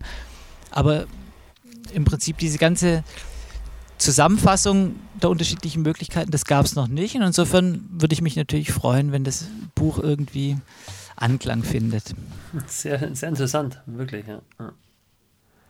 Super. Ja, also echt, wie gesagt, also echt ähm, was ganz Neues. Und da ist mir heute tatsächlich, als ich deine, dein, du hast mir auch eine Kleinigkeit geschickt, also so ein kleines Sample, wenn man so möchte, mhm. heute Mittag. Ähm, und da ist mir was eingefallen und die Frage ist mir dann noch eingefallen und die wollte ich stellen, ähm, unbedingt. Denn ich bin vor ein paar Monaten auf einen ganz extrem gestörten Drummer, muss ich sagen, gestoßen. Also habe sowas noch nie erlebt. Also auch jemand, der auch sehr, also spielt auch Progressive, ähm, Progressive Metal, Rock, wie auch immer. Und ist auch ein ganz äh, verrückter. Ähm, und der gute Mann heißt ähm, Eric Improta yeah. und spielt bei Night Versus. Und ich dachte mir fast schon, dass du ihn kennst. Klar. Also, weil das ist halt auch was, ich habe, also abgesehen davon, dass er meiner Meinung nach ein unglaublich, also ich habe sowas selten gesehen, so ein Schlagzeuger, der auf der einen Seite eine unglaubliche Geschwindigkeit, dann aber auch wirklich so Sachen, also mit seinen Stick-Tricks und so weiter, habe ich auch in dieser Form, klar, also es gibt Leute, die sowas in der Richtung schon mal gemacht haben. Also Thomas Lang zum Beispiel ist ja da auch sehr bekannt dafür, der da auch immer sehr gerne die ein oder anderen Tricks so auf der Bühne macht. Aber sowas habe ich ich sag, bei ihm noch nie gesehen. Dann eben auch dieses elektronische, sage ich mal, dass er da auch sehr mit einbaut. Und da wollte ich auch mal fragen, ähm, ja, also dass du ihn kennst, finde ich schon mal sehr cool. Und was du auch davon hältst, also von der ganzen Musik und was er macht, weil das dürfte ja eigentlich genau sowas sein, was du auch in die Richtung machst. Tatsächlich habe ich den natürlich auch entdeckt, weil ich geforscht habe, wer auf der Welt benutzt äh, Effekte beim Schlagzeugspielen. Und mhm. er benutzt natürlich auch einige. Und ganz anders als ich. Also der bedient es mit dem rechten Fuß, ich bediene es eigentlich mit der linken Hand meistens. Also es gibt, das ist auch das Tolle, dass es da so eine Vielfalt an Optionen gibt. Und ja, der Typ, aufgefallen ist er mir vor allem, weil der ja auch immer so krasse Sprünge macht. Der macht doch immer so Salti über Schlagzeug und. Ja, ja, total Wahnsinn. Also unglaublich, dieser Kerl. absolut. Also, ja, das hat mich auch absolut beeindruckt. Also diese Energie, die da aus jeder Pore mhm, rauskommt mhm. und Genau, nicht nur durch auf die Trommel hauen, sondern dann auch noch andere sportliche Aktivitäten. Ja. Ja, ich habe mir wirklich bisher ein paar Videos natürlich schon angeschaut. Ähm, und was mich halt wirklich so beeindruckt, was du schon gesagt hast, ist, ist eine, eine Energie, die habe ich so wirklich selten beim Schlagzeugspielen gesehen. Also, ich weiß nicht, wie er es macht, aber das ist wirklich nicht mehr normal. Ja. Also, teilweise, ich habe auch mal wirklich, das berühmteste Video ist, glaube ich, dieses Chopper Wasp, wo er wo er am Anfang diesen totalen, also wo er quasi so über, mehr oder weniger fast schon über den Kopf sich fasst und die, die Arme quasi sich so eigentlich verknoten müssten, mhm. schon am Anfang. Und dann ähm, geht er über in diesen total abgefahrenen Beat mit den Stick-Tricks. Also falls du es noch nicht kennst, Chopper West musst du dir unbedingt anschauen. Oh ja, das gerne schicken. Mir, ja, unbedingt. Also, das ist, hat mich komplett, also ich das das erste Mal gesehen habe, dachte ich, ich, ich musste auch ein paar Mal zurückspulen, dass ich es glauben konnte. Ähm, und dann habe ich mir eben mal andere Videos auch von Live-Auftritten angeschaut und das ist wirklich, also äh, das ist halt so ein Gesamtpaket, das habe ich selten gesehen. Also wirklich eine unglaubliche Geschwindigkeit, Energie, dann aber auch eine Wahnsinnstechnik, also Timing, alles, es ist unglaublich. Also hat mich unglaublich fasziniert, dieser Drummer. Also sowas habe ich wirklich noch nicht gesehen. Super. Also sehr cool. Nee, das fand ich, das fand ich jetzt irgendwie wichtig. Das wollte ich jetzt unbedingt gefragt haben, weil das eben auch erst vor ein paar Monaten bei mir so ankam. Also er eben, also Eric. Und dass du ihn dann kennst, finde ich irgendwie jetzt noch cooler, dass man sich da jemanden, dass es einen Drummer gibt, der sich auch mit ihm beschäftigt, finde ich cool. Super, Klasse. sehr schön. Ja, ähm, und jetzt sind wir schon bei der letzten und sehr offenen Frage angelangt, Olli.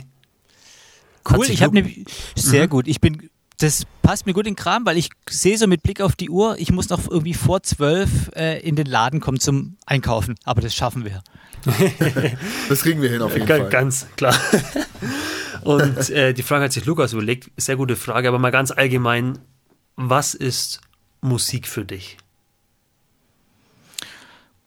Ach hey, das lässt sich so in einem Rutsch beantworten. Das ist für mich echt so ein Lebenselixier. Das mhm. hat alle Qualitäten, die das Leben auch mit sich bringen kann. Mhm, mhm, also es kann schön sein, es kann verstörend sein und es ist, es kann einem beim Erinnern helfen, aber es kann einem tatsächlich auch in verschiedenen Lebenslagen helfen, dass und zwar gerade durch das Gegenteil, wenn es einem selber vielleicht jetzt nicht so gut ist, dann ist es einfach trostspendend. Es kann einfach bestimmte Lebenslagen unterstreichen und Gefühle hervorrufen. Ja, ja, ja. Und insofern ist auch das Wort Elixier ganz gut. Da denke ich irgendwie gleich so ein bisschen an Asterix und Obelix und auch, das ist dann auch gar nicht immer nur jetzt so bierernst, sondern da ist auch immer noch so ein gewisser Funken Humor dabei. Also das ist eine großartige Qualität. Also ja. Ja, ja, das fasst eigentlich sehr gut zusammen, ja. ja. Kann ich nur zustimmen, den ganzen. Ja. ja, ich muss auch sagen, also ich kann mir wirklich, äh, gibt ja auch wirklich Menschen, die ähm, oder viele Menschen, die, die, also die, die klassische Aussage finde ich immer, wenn man Menschen fragt, was er für eine Musik hört, und derjenige antwortet mit, ach, eigentlich alles, dann finde ich das immer so ein bisschen, meine, natürlich hört man, also ich höre auch wirklich von jeder Musikrichtung irgendwie alles, aber ich glaube, es gibt viele Menschen, für die ist Musik halt im Endeffekt so eine, im wahrsten Sinne des Wortes einfach Hintergrundmusik. Also mhm. es hat keinen großen Anteil im Leben. Also ich meine, man muss ja nicht Musiker sein, ähm, um Musik einen sehr großen Stellenwert äh, im Leben zu geben. Sondern man kann ja auch wirklich, also ich kenne auch viele Menschen, auch in meinem Umkreis, zum Beispiel mein, mein Papa und auch mein Stiefpapa, die beide wirklich, also denen Musik unglaublich wichtig ist. für also beiden, die Musik über alles lieben, aber halt noch nie ein Instrument gespielt haben, aber den, die wirklich unglaublich viele Stunden in Musik eben rein, äh, also rein vollbracht haben, sag ich mal, und die mit, denen, die mit Musik unglaublich viel verbinden und denen Musik auch immer wieder ein Lebensgefühl einfach gibt. Und ich denke, wenn ich dann Menschen sehe und viele Menschen, mhm. für die Musik im Endeffekt, äh, ja, wie gesagt, nur so ein, so ein Hintergrund ist. Also ich glaube, das ist wirklich, äh, dass irgendwas fehlt. Dass unglaublich, ein unglaublich großer Stein oder ein unglaublich großer Sinn im Leben auch fehlt, weil ich glaube, Musik eben auch so viel, also entweder schafft es Erinnerungen oder schöne ja, Momente, ja, gemeinsame ja, Momente. Eben, ähm, und gibt dir, glaube ich, auch, ich glaube, es formt dich auch als Mensch extrem. Also habe ich bei mir zum Beispiel gemerkt, dass mich Musik wirklich zu, einem, zu dem Menschen gemacht hat, der ich auch bin.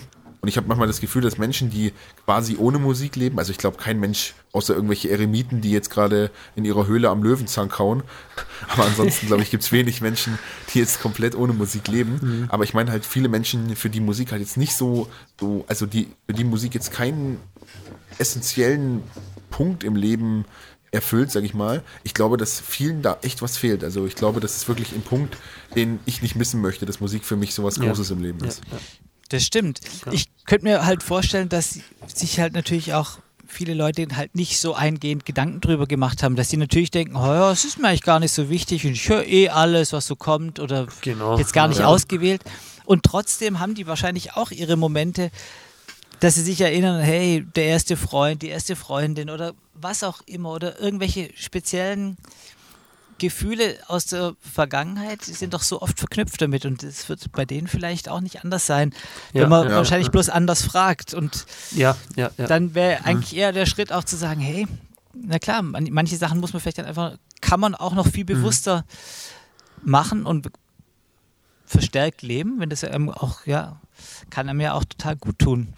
Und es gibt ein schönes Buch, das geht, heißt, weiß gar nicht, wie es genau heißt, so Musik hören lernen. Also das ist auch, dass man das tatsächlich auch pflegen und kultivieren und aber auch erlernen kann, ja. dass man sich Zeit nimmt zum Musik hören und dass man ja, auch ja, äh, jetzt nicht nur alles hinnimmt, weil es halt gerade im Radio spielt, sondern dass man vielleicht auch mal umschaltet oder wenn einen was interessiert, dass man dann nachforscht, was war denn das und dann vielleicht da dann anknüpft. Ja, Absolut, also ich denke, was du auch gesagt hast bei Musik, dass Musik auch immer so dieses, ähm, ja, das Humorvolle und Lustige hat. Ich glaube auch irgendwie, dass ähm, Musik auch immer so ein bisschen das Kind in einem äh, wieder aufweckt, weil die meisten Menschen ja vor allem in der Phase, wo sie Kinder waren oder, Ju oder Jugendliche, wo eben alles noch ein bisschen verspielter war, dass viele Leute eben in dieser Phase Musik hören. Mhm. Und auch viel Musik hören und vielleicht das eben auch prägende Momente sind. Und ich glaube, dass Musik in einem auch mal das Kind in einem irgendwo leben lässt. Und ich glaube, eins der schlimmsten Dinge, die im Menschen passieren kann, also ist meine Meinung, ist, dass ein Mensch erwachsen wird und das Kind in sich quasi komplett abtötet. Also sagt, ich bin jetzt erwachsen, ich muss jetzt meiner Pflicht nachkommen, so quasi. Und ja, gibt keinen gibt keinen Humor mehr, es gibt nur noch Termine und es gibt nur noch Dinge, die wichtig sind, ja, man muss klar, Geld verdienen ja, ja. und so weiter. Und ich glaube, wenn man das in sich verliert, dann verliert man halt unglaublich viel. Und ich habe das Gefühl manchmal, dass die Musik einen immer wieder dahin zurückbringt und einen immer irgendwie auch quasi jung bleiben lässt. Also auch Musiker, ähm, mit denen ich jetzt schon zu tun hatte oder mit denen ich geredet habe, oder Leute, die immer noch Musik hören, äh, eben so intensiv Musik hören und wie gesagt, wie ich vorhin gesagt habe, die wirklich äh, viel in ihrem Leben in Musik investieren, habe ich auch mal das Gefühl, dass die irgendwie auch noch ein bisschen jung geblieben sind und irgendwie diesen, dieses Kind einfach auch nicht verloren haben. Und ich glaube, dass Musik dabei auch wirklich hilft. Bestimmt. Also ich kenne auch ganz viele Musiker, auch jetzt, die schon weit über die 70 sind. Das würde man eigentlich überhaupt nicht so schätzen und es hat auch vor allem überhaupt keine Wichtigkeit, sondern das hält hier einfach frisch und tut gut und ja, hat auch was tatsächlich Altersloses weil es geht einfach um ja. Leidenschaft und es geht und das ist einfach ein, ein hohes Gut. Ich glaube, klar, die Musik ist eine Möglichkeit, sowas zu transportieren. Man kann natürlich auch Ähnliches durch Lesen erleben oder andere gucken ein Bild an. Ja, natürlich. Ich glaube, ja. es hat immer was damit zu tun, dass man aktiv was rezipiert und wahrnimmt. Also sie sich nicht nur berieseln lässt, so wie dann auch dann heißt, ja, ich höre halt so alles, was so kommt, sondern dass man sich einfach aktiv mit was auseinandersetzt und dann geraten halt Prozesse in Gang. Man denkt drüber nach und man bildet sich ein Urteil und man spricht mit Freunden drüber. Ja. Das heißt, da wird so ein richtiger Ball angestoßen und kommt ins Rollen. Das ist, ja, was natürlich dem Leben sehr nahe und verbunden ist. Und deswegen funktioniert das wahrscheinlich so gut. Oder deswegen empfindet man das tatsächlich als Musikmacher dann auch als so stark und, und toll. Ja. Ach, schön. das war jetzt eigentlich, das war, war wäre jetzt zu emotional, sag ich mal, um jetzt hier den Cut zu setzen. ähm, deswegen würde ich sagen, wir bringen noch mal ein bisschen Schwung in die Sache. Ähm, Olli, es hat erstmal wahnsinnig viel Spaß gemacht an dieser Stelle. Auch. Ja. Also es war echt verdammt Fall, cool. Ja. Ja, ähm, du hast die Ehre, unter anderem, abgesehen davon, dass du ähm, von unserem, also wir haben ja einen Titelsong, der übrigens lustigerweise ähm, diesen Freitag ähm, kommt der raus, unser neu geschriebener Song. Super. Also Don't Take Me Away. Und ähm, der Refrain, das dürfen wir jetzt endlich mal sagen. Haben wir das schon mal gesagt, Jojo? Ich weiß es gar nicht. Ich glaube nicht, nein glaube auch nicht, ne? Der Refrain, der am Anfang quasi läuft bei jedem Podcast, ähm, das ist der Refrain von unserem neuen Lied, Don't Take Me Away, das eben schon ewig lang in unserem Kopf tobt und jetzt endlich rausgekommen ist. Und quasi hast du erstens mal, Holly, als erster quasi auch Musik selber nochmal in, in unseren Podcast reintransportiert. Was schon mal sehr cool ist, weil bisher hatten wir wirklich immer nur Don't Take Me Away als Refrain, als Intro am Anfang mhm. und sonst gar keine Musik mehr. Ähm, was echt cool ist. Und du hast es geschafft, mit uns den absolut längsten Podcast zu produzieren, den wir jemals produziert haben. Um also Gottes fast Willen. Bei zweieinhalb Stunden. Ähm, ich glaube, er mit Stefan ging, also ich glaube, ein, ein und eine Stunde 40 Minuten oder sowas. Mhm. Und wir sind auf jeden Fall sehr weit drüber geschossen. Das finde ich ehrlich gesagt ziemlich cool. das ist echt geil. Naja, wir können gerne die Schere ansetzen. Also es muss ja auch äh, dann jemand aushalten. Aber das macht ihr natürlich. Ihr habt da ein Gespür dafür, so wie ihr das gut findet ich bin auch für jede Art von Cut zu haben als Freund der elektronischen Musik. Da wird auch geschnipfelt und geschoben und gemacht. Das stimmt, Letztlich ja. zählt das Resultat und ihr habt die Hoheit. Ich freue mich auf jeden Fall drauf. Und dann werde ich natürlich Aber. dann auch schön euer Song äh, dann in äh, Gänze hören können. Das ist auch klasse. Sehr schön, ja. Ja, also ich werde ich werd dir auf jeden Fall eine Mail schicken, wenn du sie haben möchtest. Unbedingt, na klar. Super. Coole Sache. Ja, auch nochmal von mir hat mir wirklich sehr viel Spaß gemacht. Ähm, sehr viel auch gelernt, neue Sachen äh, gehört, erfahren. Und ja, war mir wirklich eine Ehre heute und fand es echt toll. War ein schöner Abend. Mensch, Jungs, das freut mich. Ich hatte auch großen Spaß. Ich werde mich jetzt hier aus meinem Proberaum Bunker in Heddernheim auf mein BMX schwingen und wieder nach Frankfurt City düsen, auf das ich noch quasi äh, eine Milch im Rewe kriege, der noch bis 12 geöffnet hat, aber das schaffe ich. Also ich bin dann auch wirklich, dann hat alles irgendwie gepasst heute. Das ist Sehr schön. Auch ein gutes Gefühl. Ach, das muss doch auch ab und zu mal sein, vor allem in der Zeit gerade. Absolut. Ja, wunderbar. Alles klar. Cool. Und dann würde ich sagen, äh, Olli, ich hoffe natürlich, dass wir dich irgendwann wieder mal in dem Podcast begrüßen können. Das wäre uns eine Ehre. Und man dann eben sehr offen, sag ich mal, über ein Thema unserer Wahl quatschen könnte. Wenn wir meinen, da ist ein Thema, das könnte dich mit einbeziehen oder so, dann wäre es natürlich verdammt cool, wenn du da mal wieder dabei wärst. Na klar. Also, das wäre uns eine Ehre. Wie gesagt, wir, ähm, wir schauen natürlich immer, also wir machen die meisten Podcasts natürlich immer zu zweit, aber freuen uns immer, wenn Gäste dabei sind. Und wenn es dir auch Spaß gemacht hat und wir vielleicht wieder mal in drei, vier, fünf Folgen irgendwie mal wieder ein Thema haben, wo wir sagen, ach, das wäre doch was, auch wo der Olli mitquatschen könnte, ähm, was wahrscheinlich sehr viele Team inkludiert, weil du ja da in der Musikbranche noch viel tiefer drin bist als wir, dann könnten wir auf jeden Fall uns natürlich vorstellen oder wäre natürlich eine coole Sache, wenn du dann einfach mal wieder mit dabei wärst und wir dann eben sehr offen über ein Thema wirklich diskutieren können. Und dann hat das alles noch so einen viel offeneren Charme als heute.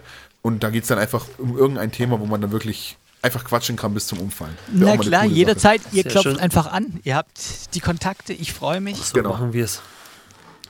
Genau. Und dann würde ich Wunderbar. sagen, vielen Dank, Olli, dass du dabei danke, warst. Olli. Hey, danke euch. Und, Und dann bis bald. Würde ich sagen, das war's. Jo, bis super. bald. Ciao. Tschüss.